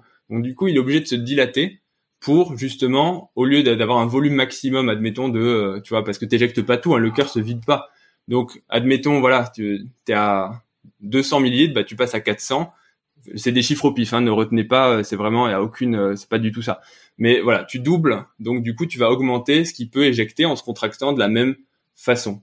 Si tu la normale, c'est d'éjecter 55 à 60% du volume. Donc du coup, plus tu te dilates, si tu as la même force d'éjection et la même fraction d'éjection, bah du coup, tu vas éjecter plus. Donc si tu combines les deux, dilatation plus augmentation de la fréquence cardiaque, en combinant les deux, tu peux arriver à augmenter ton débit de façon significative. Donc tout ça, c'est des adaptations. Et la deuxième chose, et c'est aussi pour ça que les sportifs d'endurance ont la fréquence cardiaque qui baisse, c'est que justement, comme leur cœur se dilate un petit peu, du coup, avec une fréquence cardiaque de repos plus basse, au repos, ils peuvent arriver à maintenir un débit normal. Sauf que c'est pour ça, c'est simplement une question de volume d'éjection fois fréquence cardiaque. Si tu dilates un petit peu ton cœur, ta fréquence cardiaque au repos, parce que ton débit c'est toujours le même, enfin, t'as pas besoin de plus au repos, bah du coup, t'es moins rapide. Après, il y a aussi des adaptations au niveau neurologique, la stimulation, enfin, l'influence du nerf vague, du sympathique, du parasympathique, des hormones, etc. Mais euh, dans l'adaptation, pour être très schématique et en essayant d'être euh, un peu précis, c'est ça. Dans un cas, il se dilate pour pouvoir justement maintenir à moindre effort justement euh, un débit prolongé sans s'épuiser parce que tu peux pas rester à 180 par minute pendant pendant 6 heures. En fait, tu t'épuises. Il faut que tu restes à, euh, tu sais, c'est les pourcentages en fait hein, de fréquence cardiaque max, c'est 80%. Euh, Après, quand tu arrives à 90, 100% de ta fréquence max, ton cœur s'épuise. Tu as des mécanismes qui font que euh, progressivement ta performance chute parce que tu es en train d'épuiser ton cœur et, et tu peux pas le tenir sur la durée. Donc c'est ça. Donc c'est vraiment dilatation adaptée à la pratique. Et il se dilate parce que tu fais du sport. Est-ce que c'est, ça serait possible qu'un sportif de haut niveau en termes d'endurance, euh, il, est, euh, il a un volume tellement élevé, il est tellement dilaté son cœur qu'en fait au repos il batte tellement peu que le cœur finisse par s'arrêter euh, Non. Alors, sans prendre en compte le, PO, hein, parce que pour les cyclistes, etc., ça c'était un truc qui en fait, était obligé de se lever la nuit, etc. Ça c'est une question d'épaisseur de sang. Non, il se, il, se ralentit, mais sauf de rares exceptions. T'as aussi, t'as eu le, les exemples, tu as eu deux trois coureurs euh, connus qui avaient une fréquence cardiaque de base à 30 par minute euh, ou 28, tu vois, mais c'est exceptionnel. Donc euh, non non, il se ralentit pas et puis il se ralentit mais il est capable de s'accélérer. Tu vois, c'est ça la différence, c'est que tu as des t'as des pathologies qui font que ton cœur se ralentit mais sans être capable de s'accélérer. Là, c'est un mec il est à 30 par minute, enfin 30 c'est extrême, allez, on va dire il est à 40 déjà si tu es à 40 ou 45, c'est déjà que tu as un bon niveau tout le monde peut pas ralentir autant hein, c'est pareil, on a tous des prédispositions donc certains vont pouvoir vont démarrer en étant à 50, 55, ils vont ralentir en faisant du jogging ou de l'endurance à 40. Euh, moi, je démarre, tu vois, sans faire de sport, je suis à 80, 90. Même en faisant beaucoup d'endurance, je descendrai, je pense, jamais en dessous des 50 par minute. Si déjà j'arrive à, à, rapprocher de 55, c'est déjà pas mal. Donc on a tous, tu vois, euh, on, part de limites, part, euh, une prédisposition, etc. Euh, donc non, tu vas pas te ralentir trop et surtout le mec qui se ralentit, dès que tu lui dis fais trois squats ou son cœur s'accélère et de façon normale. Donc euh, non non, le cœur s'arrête pas euh, parce que le mec fait, une, le mec fait une contraction par minute. 8 litres. ça suffit, à, ça suffit à, à, perfuser tout le corps pendant une minute, quoi. Ça serait pas mal, ça. Enfin, pas mal. Non, et puis, et puis, je, je, je, précise, mais encore une fois, là, on parle d'adaptation cardiovasculaire à l'effort chez des athlètes très entraînés. On parle de cœur d'athlète. Les, les mecs qui pensent qu'ils parce qu'ils font un jogging le dimanche, c'est des athlètes. Non. Oui, c'est un cœur d'athlète. très long terme. Euh, le, cœur d'athlète, c'est la définition, euh, je sais plus si c'est 8 ou 10, je crois que c'est 10 heures d'entraînement par semaine, par semaine, hein, c'est c'est 2 heures par jour, hein, euh, à plus de, euh, je sais plus, le faudrait que je revoie mes cours, mais 60% de la VMA ou 70, enfin, ça veut dire que tu fais quand même une activité conséquente. Même en allant à la salle de muscu 5 fois par semaine, ça fait pas de toi un athlète. On parle d'athlètes, tu sais, les haltérophiles, euh, tu sais, ils font 2-3 entraînements par jour, enfin, c'est tu vois non mais on comprend l'adaptation c'est pas juste en faisant une fois de temps en temps c'est c'est tellement répété euh, alors ça ça, ça c'est le, le cœur d'athlète au sens de la définition c'est-à-dire la dilatation du cœur la fréquence basse. Euh, on a tous des adaptations qui sont un peu linéaires tu vois si tu fais 8 heures de course par semaine c'est pas on off c'est pas euh, à la neuvième heure euh, t'as rien et puis à la onzième heure pouf ton cœur qui d'un coup. Non c'est c'est linéaire, mais pour avoir les, les, vraies modifications, voilà. Après, dans dans l'idée, plus tu vas faire de de, de sport d'endurance, plus ton cœur va, se va avoir tendance à se ralentir et à se dilater dans la limite du raisonnable. Euh, à part de si on nous a montré en cours, t'as des athlètes d'élite, des mecs euh, qui ont des cœurs qui tu te dis c'est pas possible, c'est une maladie tellement que c'est euh, enfin qui ont dépassé tu vois des, des cœurs vraiment énormes, mais pourtant qui se contractent normalement, qui sont euh, morphologiquement quasi normaux. Donc ça c'est toute la variabilité. Est-ce que aussi euh, un truc dont je pense là, c'était, euh, il me semble, j'ai regardé pendant, euh, j'ai cherché, c'était la maladie de Bouvier qui en fait est une, une de Bouvray. Ouais. Bouvray, pardon. C'est une tachycardie jonctionnelle, c'est un trouble du rythme. Ça, ça apparaît comme ça, ça, ça arrive très très vite et je, Ouais, enfin, euh, juste je termine ça, tu, tu, vas, tu vas me corriger. C'est parce que je, je vais en venir sur le point suivant qui est euh, euh donc t'as une tachycardie qui arrive d'un coup et on conseille. Alors c'est ce que moi j'avais vu, hein, c'est qu'on conseillait massage de carotide ou appuyer sur les yeux sur les personnes qui ont à un moment donné des crises de tachycardie comme ça pour aller stimuler le nerf qui passe donc derrière les yeux ou alors au niveau des carotides là pour stimuler des, des capteurs pour faire ralentir le le, le rythme. alors déjà ça tu vas, tu vas me confirmer. Et de deux, est-ce que peut-être que quand tu vas trop, quand tu as le cœur qui s'emballe trop, par exemple sur ton sur ton vélo de course euh, ou quand tu cours, est-ce que le fait de te masser la carotide peut, pourrait à ce moment-là diminuer ta, ta fréquence cardiaque et serait un trick pour euh, pour. Alors, euh, pour répondre à toutes tes questions, oui, la maladie de Bouvray, donc effectivement, mais c'est une maladie très particulière.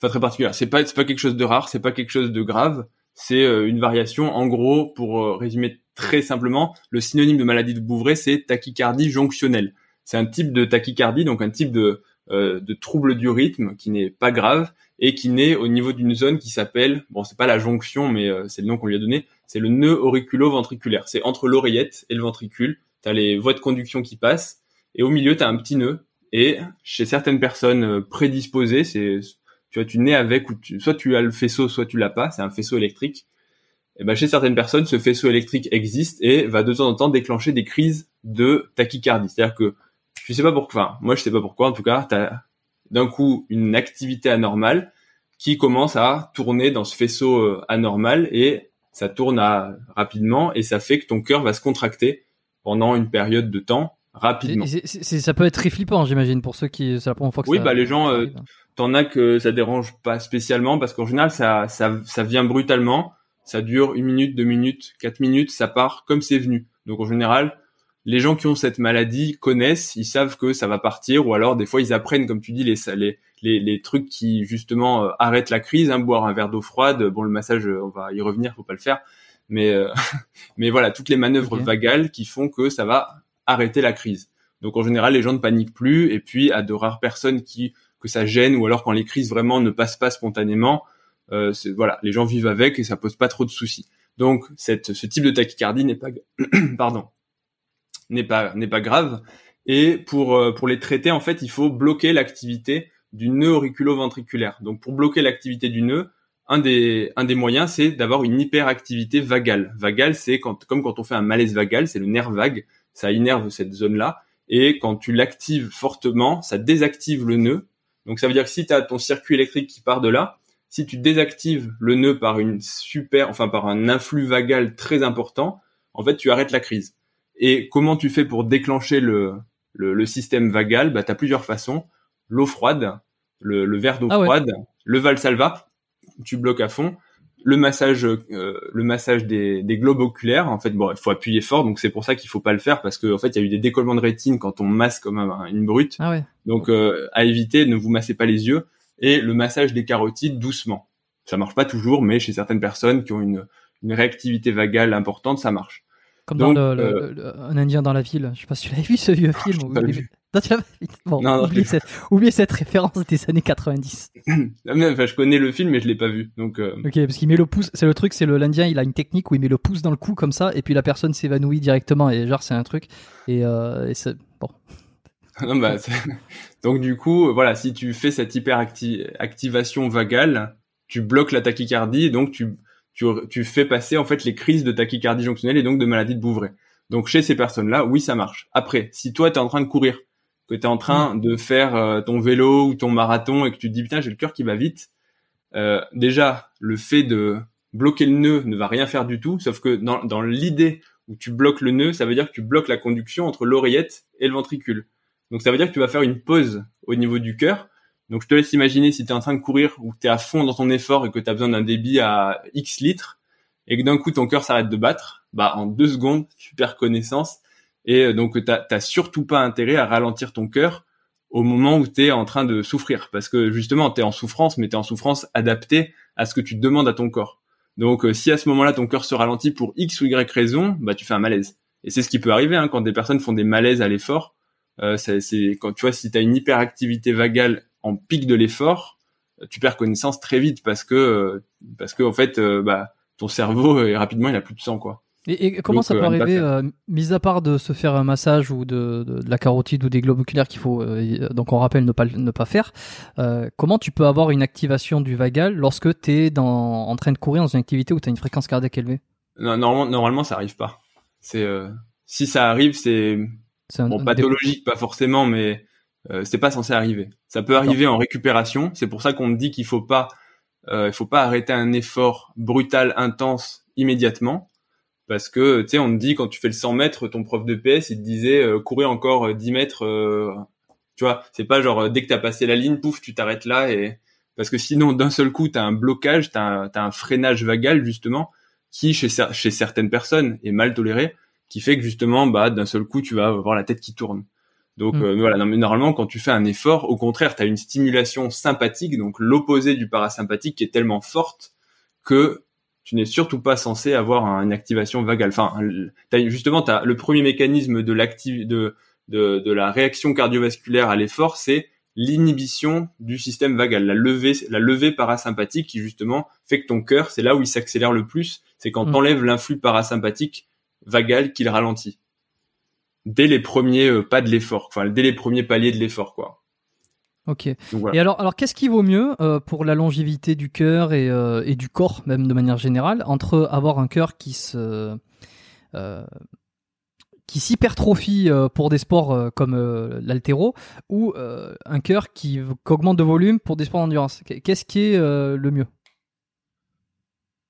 J'ai pas de j'ai pas de réponse. T'as pas, de données. Hein. j'ai envie de dire que c'est plutôt l'endurance, mais bon, à toute à toute raison gardée, tu vois, c'est dans l'extrême, ni l'un ni l'autre. Il faut ni une hypertrophie de voilà, ni ni une dilatation, parce qu'au final, toutes les adaptations, quand elles sont trop importantes, peuvent être délétères. Il y a un vrai débat sur est-ce que justement tous les cœurs d'athlètes ne sont pas finalement, euh, tu vois, délétères et ne peuvent pas créer de, de maladies à plus long terme. Enfin, pas de maladies, je veux pas induire, euh, mais, mais en gros, on se pose la question si est-ce que ça peut pas faire des petits troubles du rythme un peu plus fréquemment que chez la population générale, qui n'a pas de maladie et qui n'a pas de cœur d'athlète? Parce que quand on fait des, des mesures d'électrocardiogramme, on voit que les sportifs, pourtant en bonne santé avec un bon niveau de performance, donc pas des maladies, hein, des, des cœurs d'athlète, font plus de euh, ce qu'on appelle les extrasystoles, c'est euh, des battements surnuméraires que des personnes euh, sans. Donc donc non, j'ai pas de réponse. Après, on va dire dans une pratique raisonnée, ni l'un ni l'autre, c'est un peu pareil. Et je pense que l'idéal, c'est comme tout, c'est de faire les deux parce que on sait que plus ton cœur est lent et plus tu c'est corrélé à hein, la survie avec la fréquence cardiaque. Plus ton cœur est lent et plus tu vis longtemps. En tout cas, dans les espèces, c'est très corrélé. C'est un petit peu comme si tu avais un nombre de battements euh, limité par, par être humain et que plus c'est lent, plus tu rallonges le truc. C'est que ton cœur se s'use un peu plus à chaque battement. Donc plus tu vas avoir le cœur qui est lent et plus tu vas euh, moins tu moins tu vas t'user vite quoi. En tout cas, moi, j'ai un truc qui m'arrive de temps en temps. Ça me le fait moi ces euh, derniers temps, mais euh, c'est d'avoir. Euh, je sais pas si on a peut-être des extrasystoles, des choses comme ça, où tu as l'impression que ton cœur, si tu veux, il n'y a pas le même nombre de temps entre deux battements à chaque fois. C'est une, extra, c'est une extrasystole, ça veut dire que ça fait donc régulier, pouf, pouf, pouf. Et quand tu as une extrasystole, ça fait pouf, pouf.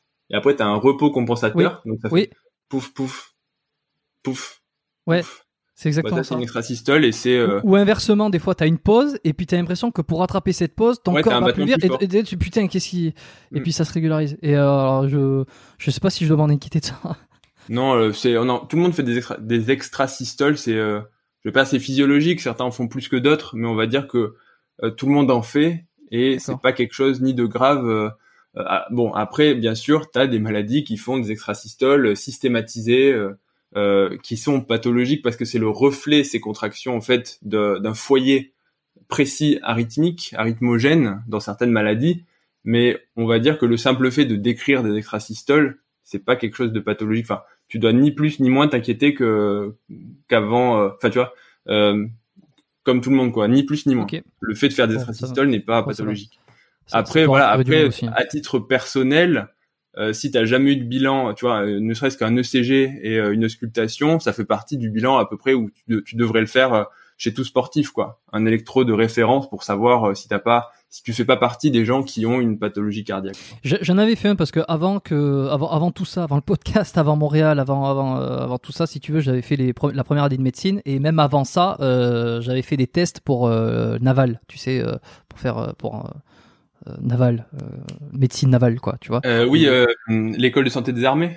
Ouais, ouais, si, si. En tout cas, je voulais me, c'était mon l'option que je voulais me donner euh, après mon lycée, après le bac, et, et j'avais passé des tests justement, et puis il y avait un électrocardiogramme euh, qui était. euh, tu devais passer plein de tests pour savoir si tu allais être possibilité de, de pouvoir entrer Ouais. dans le truc pour pour faire ton ton, ton, ton année de médecine, quoi. Et, et donc on m'avait rien dit. Donc visiblement, c'est que tout va D'accord. bien. Non, bah. Tant mieux.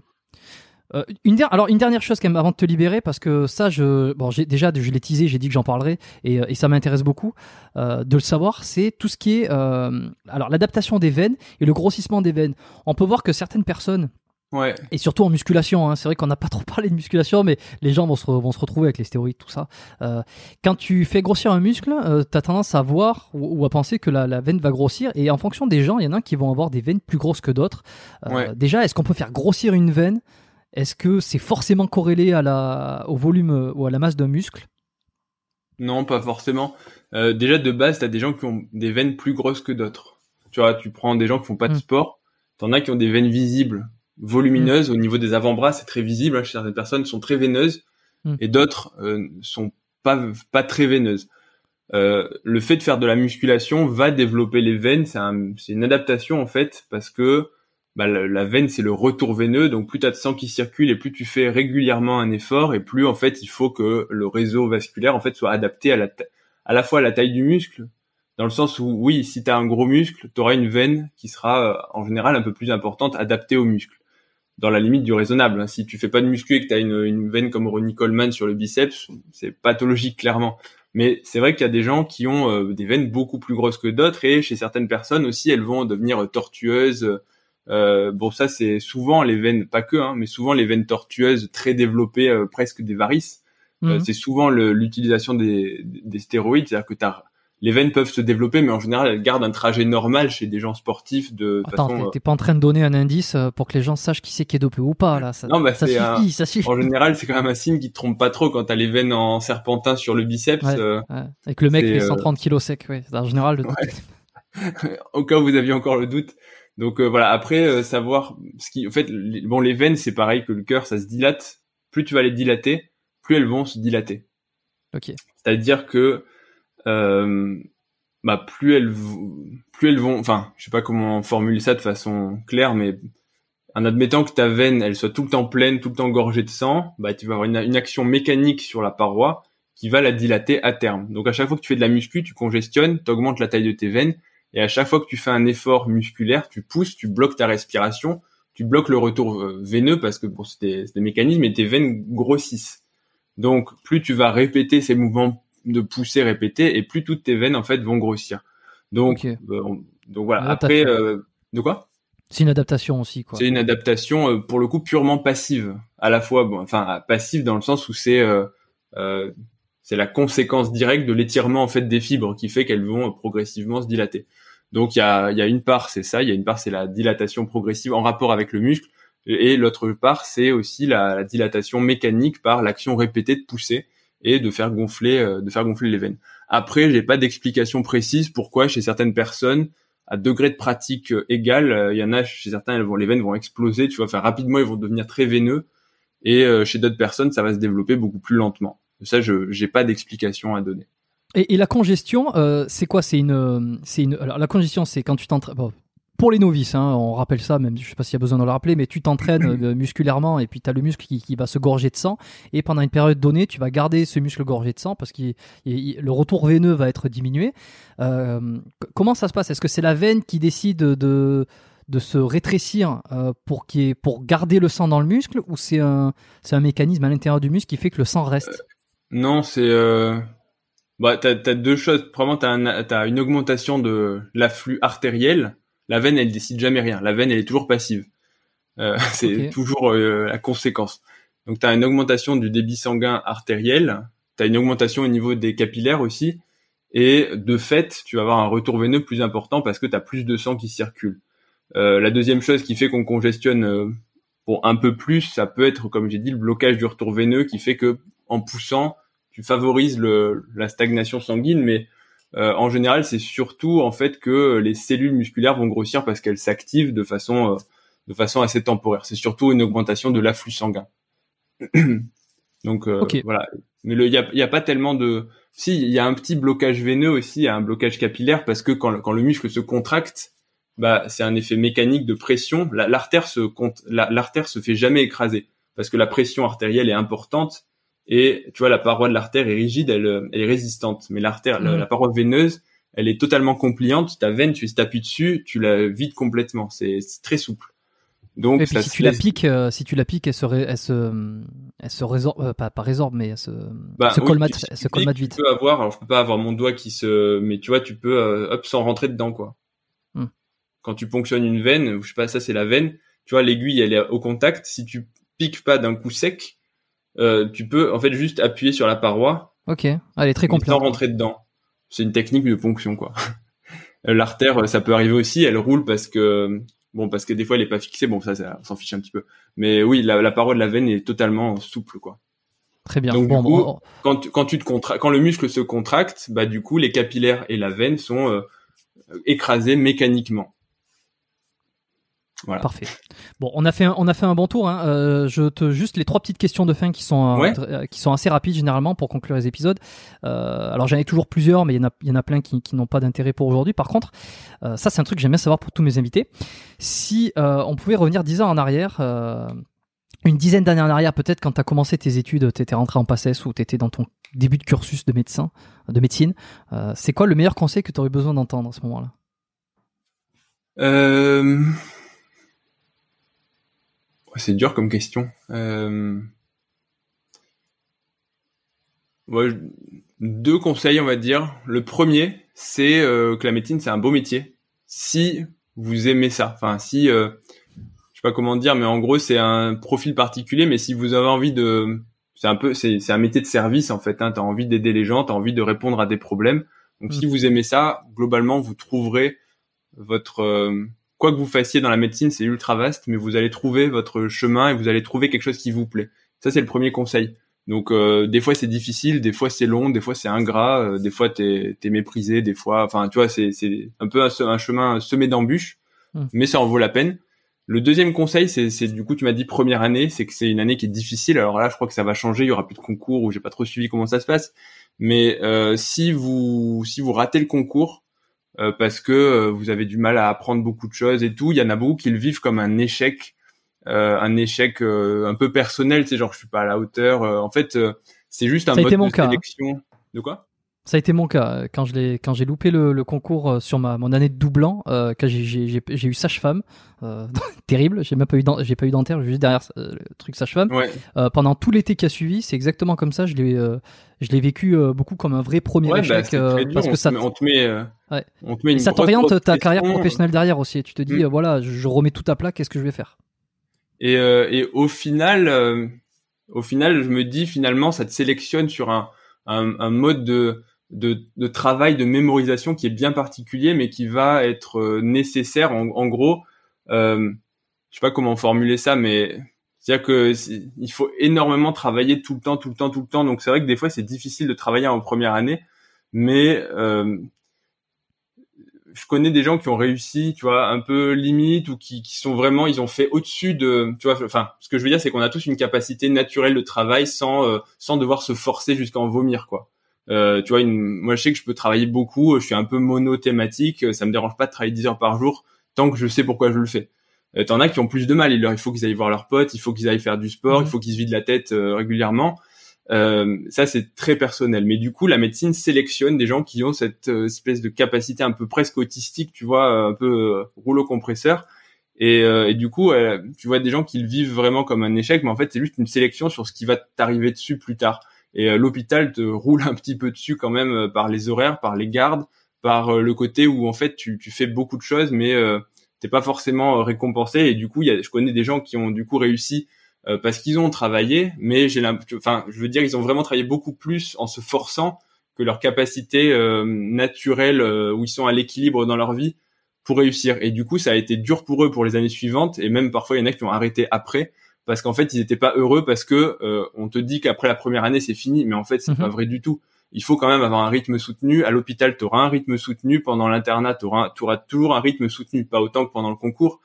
Mais euh, mais du coup, ces gens-là, euh, ils étaient malheureux parce que ils devaient travailler. Tu vois, ils avaient dit ouais, je, je peux pas voir mes potes, euh, je peux pas faire ceci, je travaille trop. donc en fait, euh, à mon sens, faut pas le vivre comme un échec. Il faut juste se dire que euh, peut-être le, euh, le, le mode, enfin le mode d'exercice de la médecine n'est pas euh, te correspond pas quoi. Moi, je me dis ça comme ça, dans le sens où il faut pas forcer, les, faut pas forcer les choses en fait. Ce serait mon mon conseil qui est pas forcément facile quand tu le vis au début, mais de te dire que finalement, si t'as pas la si, si pour toi travailler 10 heures par jour pendant 6 mois c'est quelque chose de tu vois à vomir enfin insupportable il faut pas le faire et il faut pas le vivre comme un échec. Il faut juste te dire qu'au final, tu aurais peut-être pas été heureux si jamais tu avais réussi. Voilà, mais de toute façon, c'est de toute façon, c'est comme tu le dis tout à l'heure, en fait, euh, les choses que tu peux pas contrôler, au final, euh, si tu l'as, si t'as pas réussi, si si mm. t'as eu, euh, si t'as été en échec, c'est pas forcément perso et et ça peut être, enfin, une bonne façon de voir les choses, c'est de se dire que ça arrive pour une bonne raison. ouais, c'est très cliché, c'est très oh mais tu vois tout avec des des des ouais, non mais mais en fait, si tu veux, c'est euh, c'est pas si grave non plus parce que ça te reframe, ça te reformate ton cerveau et puis euh, c'est ouais. c'est positif. Et puis ça, ouais. Non non clairement donc euh, voilà il faut moi c'est vraiment mon conseil pour euh, pour dire que enfin il y a, y a, pas d'échec définitif quoi parce qu'il vaut mieux des fois se réorienter trouver et vous allez tous trouver enfin un truc qui vous qui vous correspond en fait si c'est pas ça enfin il y a tu vois il y a plein de choses euh, Bien sûr, et puis et puis il y a pas, je veux dire, le destin, le truc. Je suis la, la vocation. Euh, ça, je pense que c'est la vocation à l'instant T et qu'il n'y en a pas qu'une seule. Ouais, non, mais et alors, sûr. regarde, je vais prendre l'exemple de Jamo là, qui m'a raconté euh, parce qu'on a enregistré l'épisode hier. Il était en médecine, je crois. Il est, alors, non, alors lui, il était en, en biologie. Mais, euh, mais là où je veux en venir, c'est l'échec qu'il a eu lorsqu'il s'est déchiré le pec et que ça lui a mis euh, euh un petit peu l'arrêt de sa carrière de bodybuilder. Ouais. Euh, et en fait, c'est aujourd'hui, il le considère comme euh, étant une des meilleures choses parce que c'est ce qui lui a permis de créer Gemcore, euh, de son, son, sa société de training, etc. Et puis de faire les vidéos. Et en fait, c'est presque une bénédiction pour lui. donc, alors, je sais pas quand l'épisode, peut-être qu'il sera déjà sorti ou alors l'épisode avec Jamo sortira bientôt. Donc, comme ça, c'est une façon de, de, le teaser aussi. et puis, à titre personnel, hein, le podcast, ils auraient, ici, là, ce que je suis en train de faire, n'aurait probablement jamais eu lieu si euh, j'avais passé les portes, que j'aurais été médecin, que j'aurais fait je ne sais quoi, puis on n'aurait pas eu cette euh, conversation. Et vous n'aurez pas écouté euh, cet échange aujourd'hui. Donc finalement, tout est. non, mais c'est ça, c'est qu'au final, il faut toujours rebondir et et on trouve toujours quelque chose. Il suffit de. Bien sûr. Ouais, il suffit. Ouais, il suffit. Enfin, il y a jamais d'échec définitif. Au final, que tu réussisses ou que tu rates, il y a des gens très bien classés dans les concours en médecine à l'internat et qui sont très malheureux et euh, qui sont pas euh, heureux. Enfin, tu vois, ils ont beau avoir une, tout ce qu'ils veulent objectivement, en fait, ils sont pas plus heureux que d'autres, et d'autres qui objectivement ont raté des concours et qui en fait sont très heureux et qui font des trucs qui les rendent ultra épanouis, ultra heureux. Donc euh... c'est important de lire ça. Euh, autant non, mais on, est, on, insiste sur le fait que quand on, on rate, c'est pas grave et que on peut être heureux différemment. Ça, on est au courant, mais c'est difficile à quand on a raté le truc, c'est difficile à se dire. Mais par contre, insister sur le fait que attends, attends, parce qu'il y en a plein qui ont réussi, mais qu'en fait ils ne sont pas heureux. Et, et ça, ça on n'y pense pas, ça. Non, c'est c'est pas corrélé. Euh, il faut faire des choses, il faut se donner les moyens et tout ça. Je dis pas qu'il faut rien faire en se disant de toute façon, euh, soit je suis heureux, soit je suis pas heureux. Mais c'est un peu plus compliqué que ça et des fois c'est un peu trop académique, tu échec, réussite. Euh, non, au final, on fait tous des choses. L'important c'est de c'est de, de s'épanouir et en, en, faisant des, des projets, en trouvant sa vocation et et il y a plein de choses que bah, que j'ai que j'ai raté, tu vois, objectivement et au final, a posteriori, je me dis ouais, sur le moment, c'est un peu dur, c'est un peu un échec. Mais finalement, si j'avais pas eu ça comme passage, j'aurais pas, j'aurais pas abouti à certaines choses. Donc en fait, euh, des fois, des échecs, euh, des, des, réussites, des réussites naissent des échecs. T'as eu un modèle de pas se morfondre, quoi. Excuse-moi, je, je t'ai un petit peu. Ouais, vas-y, vas-y. Non, je voulais savoir si, si euh, ma, deuxième question, souvent que je pose, c'est est-ce que tu as eu un modèle ou un mentor, toi, dans ton parcours? Euh, En médecine euh, dans la vie hmm. Polyquin, peut-être? Je sais comment donner, tu Non, euh, non. Euh, un mentor au sens non. un modèle, euh, non, je vais, ça, ça, va faire un peu cliché, mais je dirais mes parents dans le sens où ils m'ont toujours, je trouve, donné des bonnes valeurs, des, euh, enfin, je, je, trouve qu'ils ont toujours été à la fois là, donc je les remercie. Hein, mais mais c'est pas, c'est pas des modèles au sens, tu sais, genre le poster et tout, des mentors, non, pas, non, pas vraiment de J'ai toujours été un peu obstiné perso dans ce dans cette optique-là. Je prends un petit peu partout et je fais mon truc.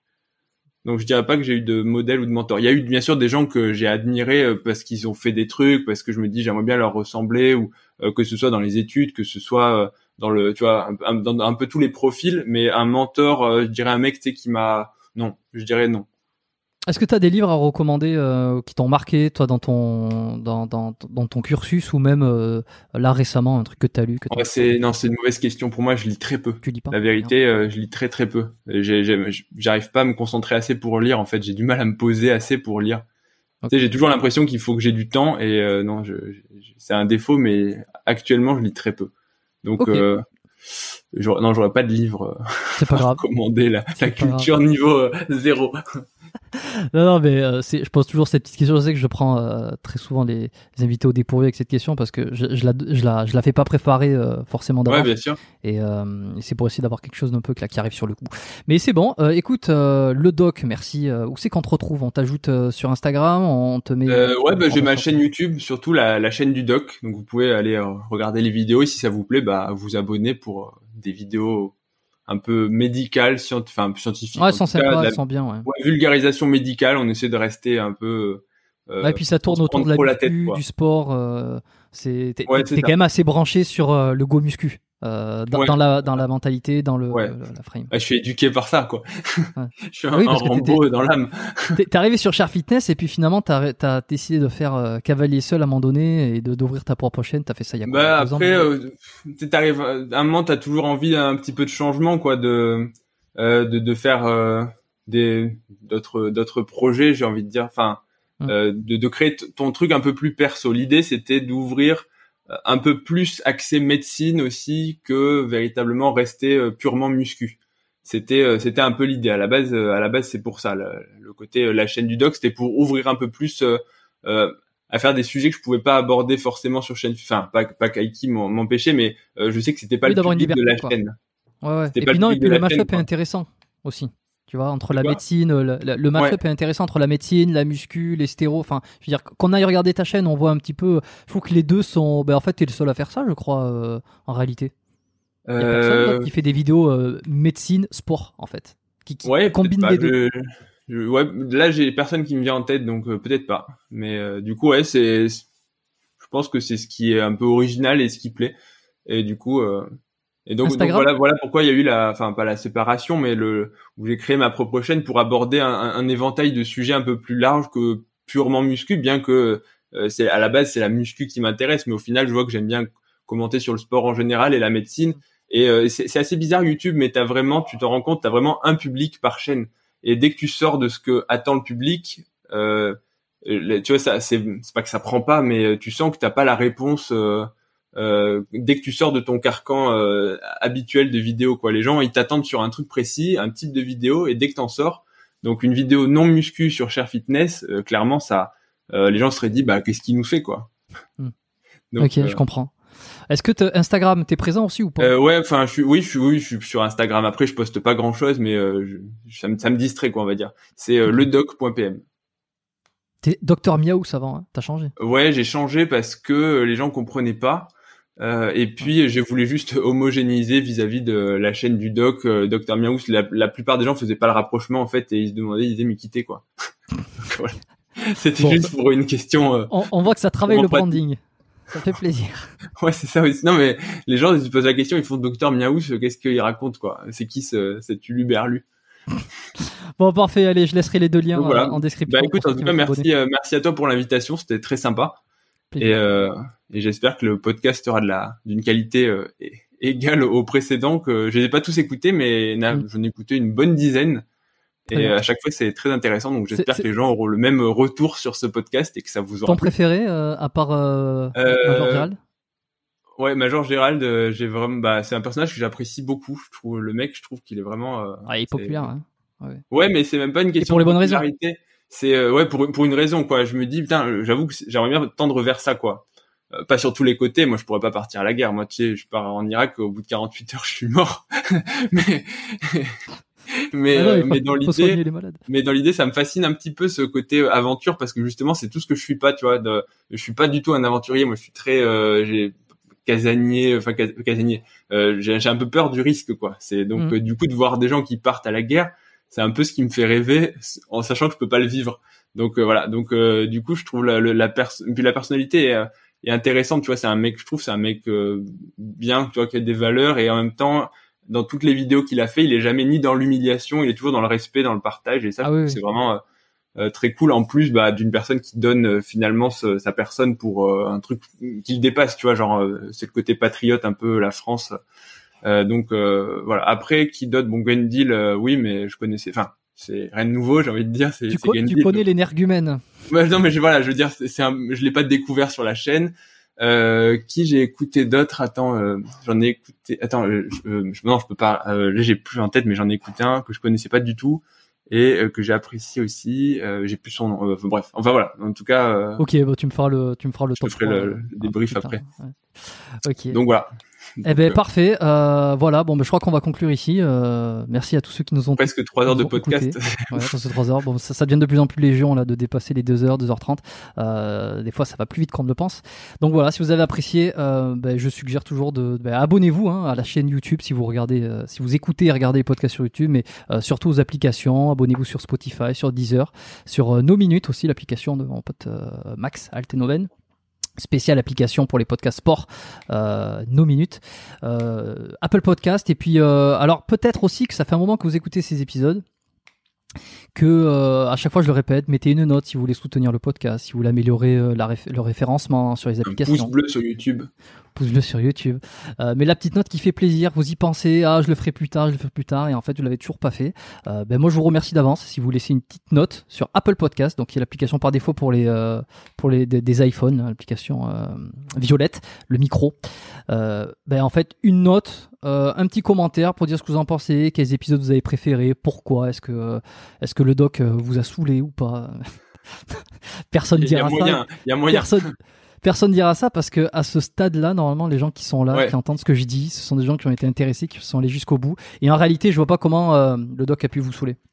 Euh, parce que je passe toujours des bons moments pendant que j'enregistre les podcasts, euh, parfois un peu moins. Et là, je peux le dire, euh, voilà, ça va paraître un peu euh, lèche-cul, mais en réalité, j'ai passé un des meilleurs moments depuis, enfin, un, des, un de mes meilleurs moments de tout, de, de- des dizaines des derniers podcasts que j'ai enregistrés. J'en ai enregistré de très bons, mais là, franchement, c'était, c'était top parce que c'est des sujets que j'apprécie beaucoup et et t'as une, t'as une façon d'expliquer les choses, t'es passionné et ça se ressent. Voilà, Bah, donc bah, c'est le moment de le faire savoir. hein. Euh, Dites-le en commentaire, euh, laissez des notes et puis abonnez-vous. Euh, partagez les partagez l'épisode aussi. hein. Mettez une petite capture Instagram. euh, identifiez-moi sur Bio- Biomécanique Podcast. Vous pouvez identifier le doc aussi puisque maintenant vous avez votre son Instagram. Et puis envoyez-le à vos amis. Et quant à moi, ben, je vous dis à la semaine prochaine pour un nouvel épisode. Allez, bye Au bye. revoir à tous. Merci d'avoir écouté. Salut.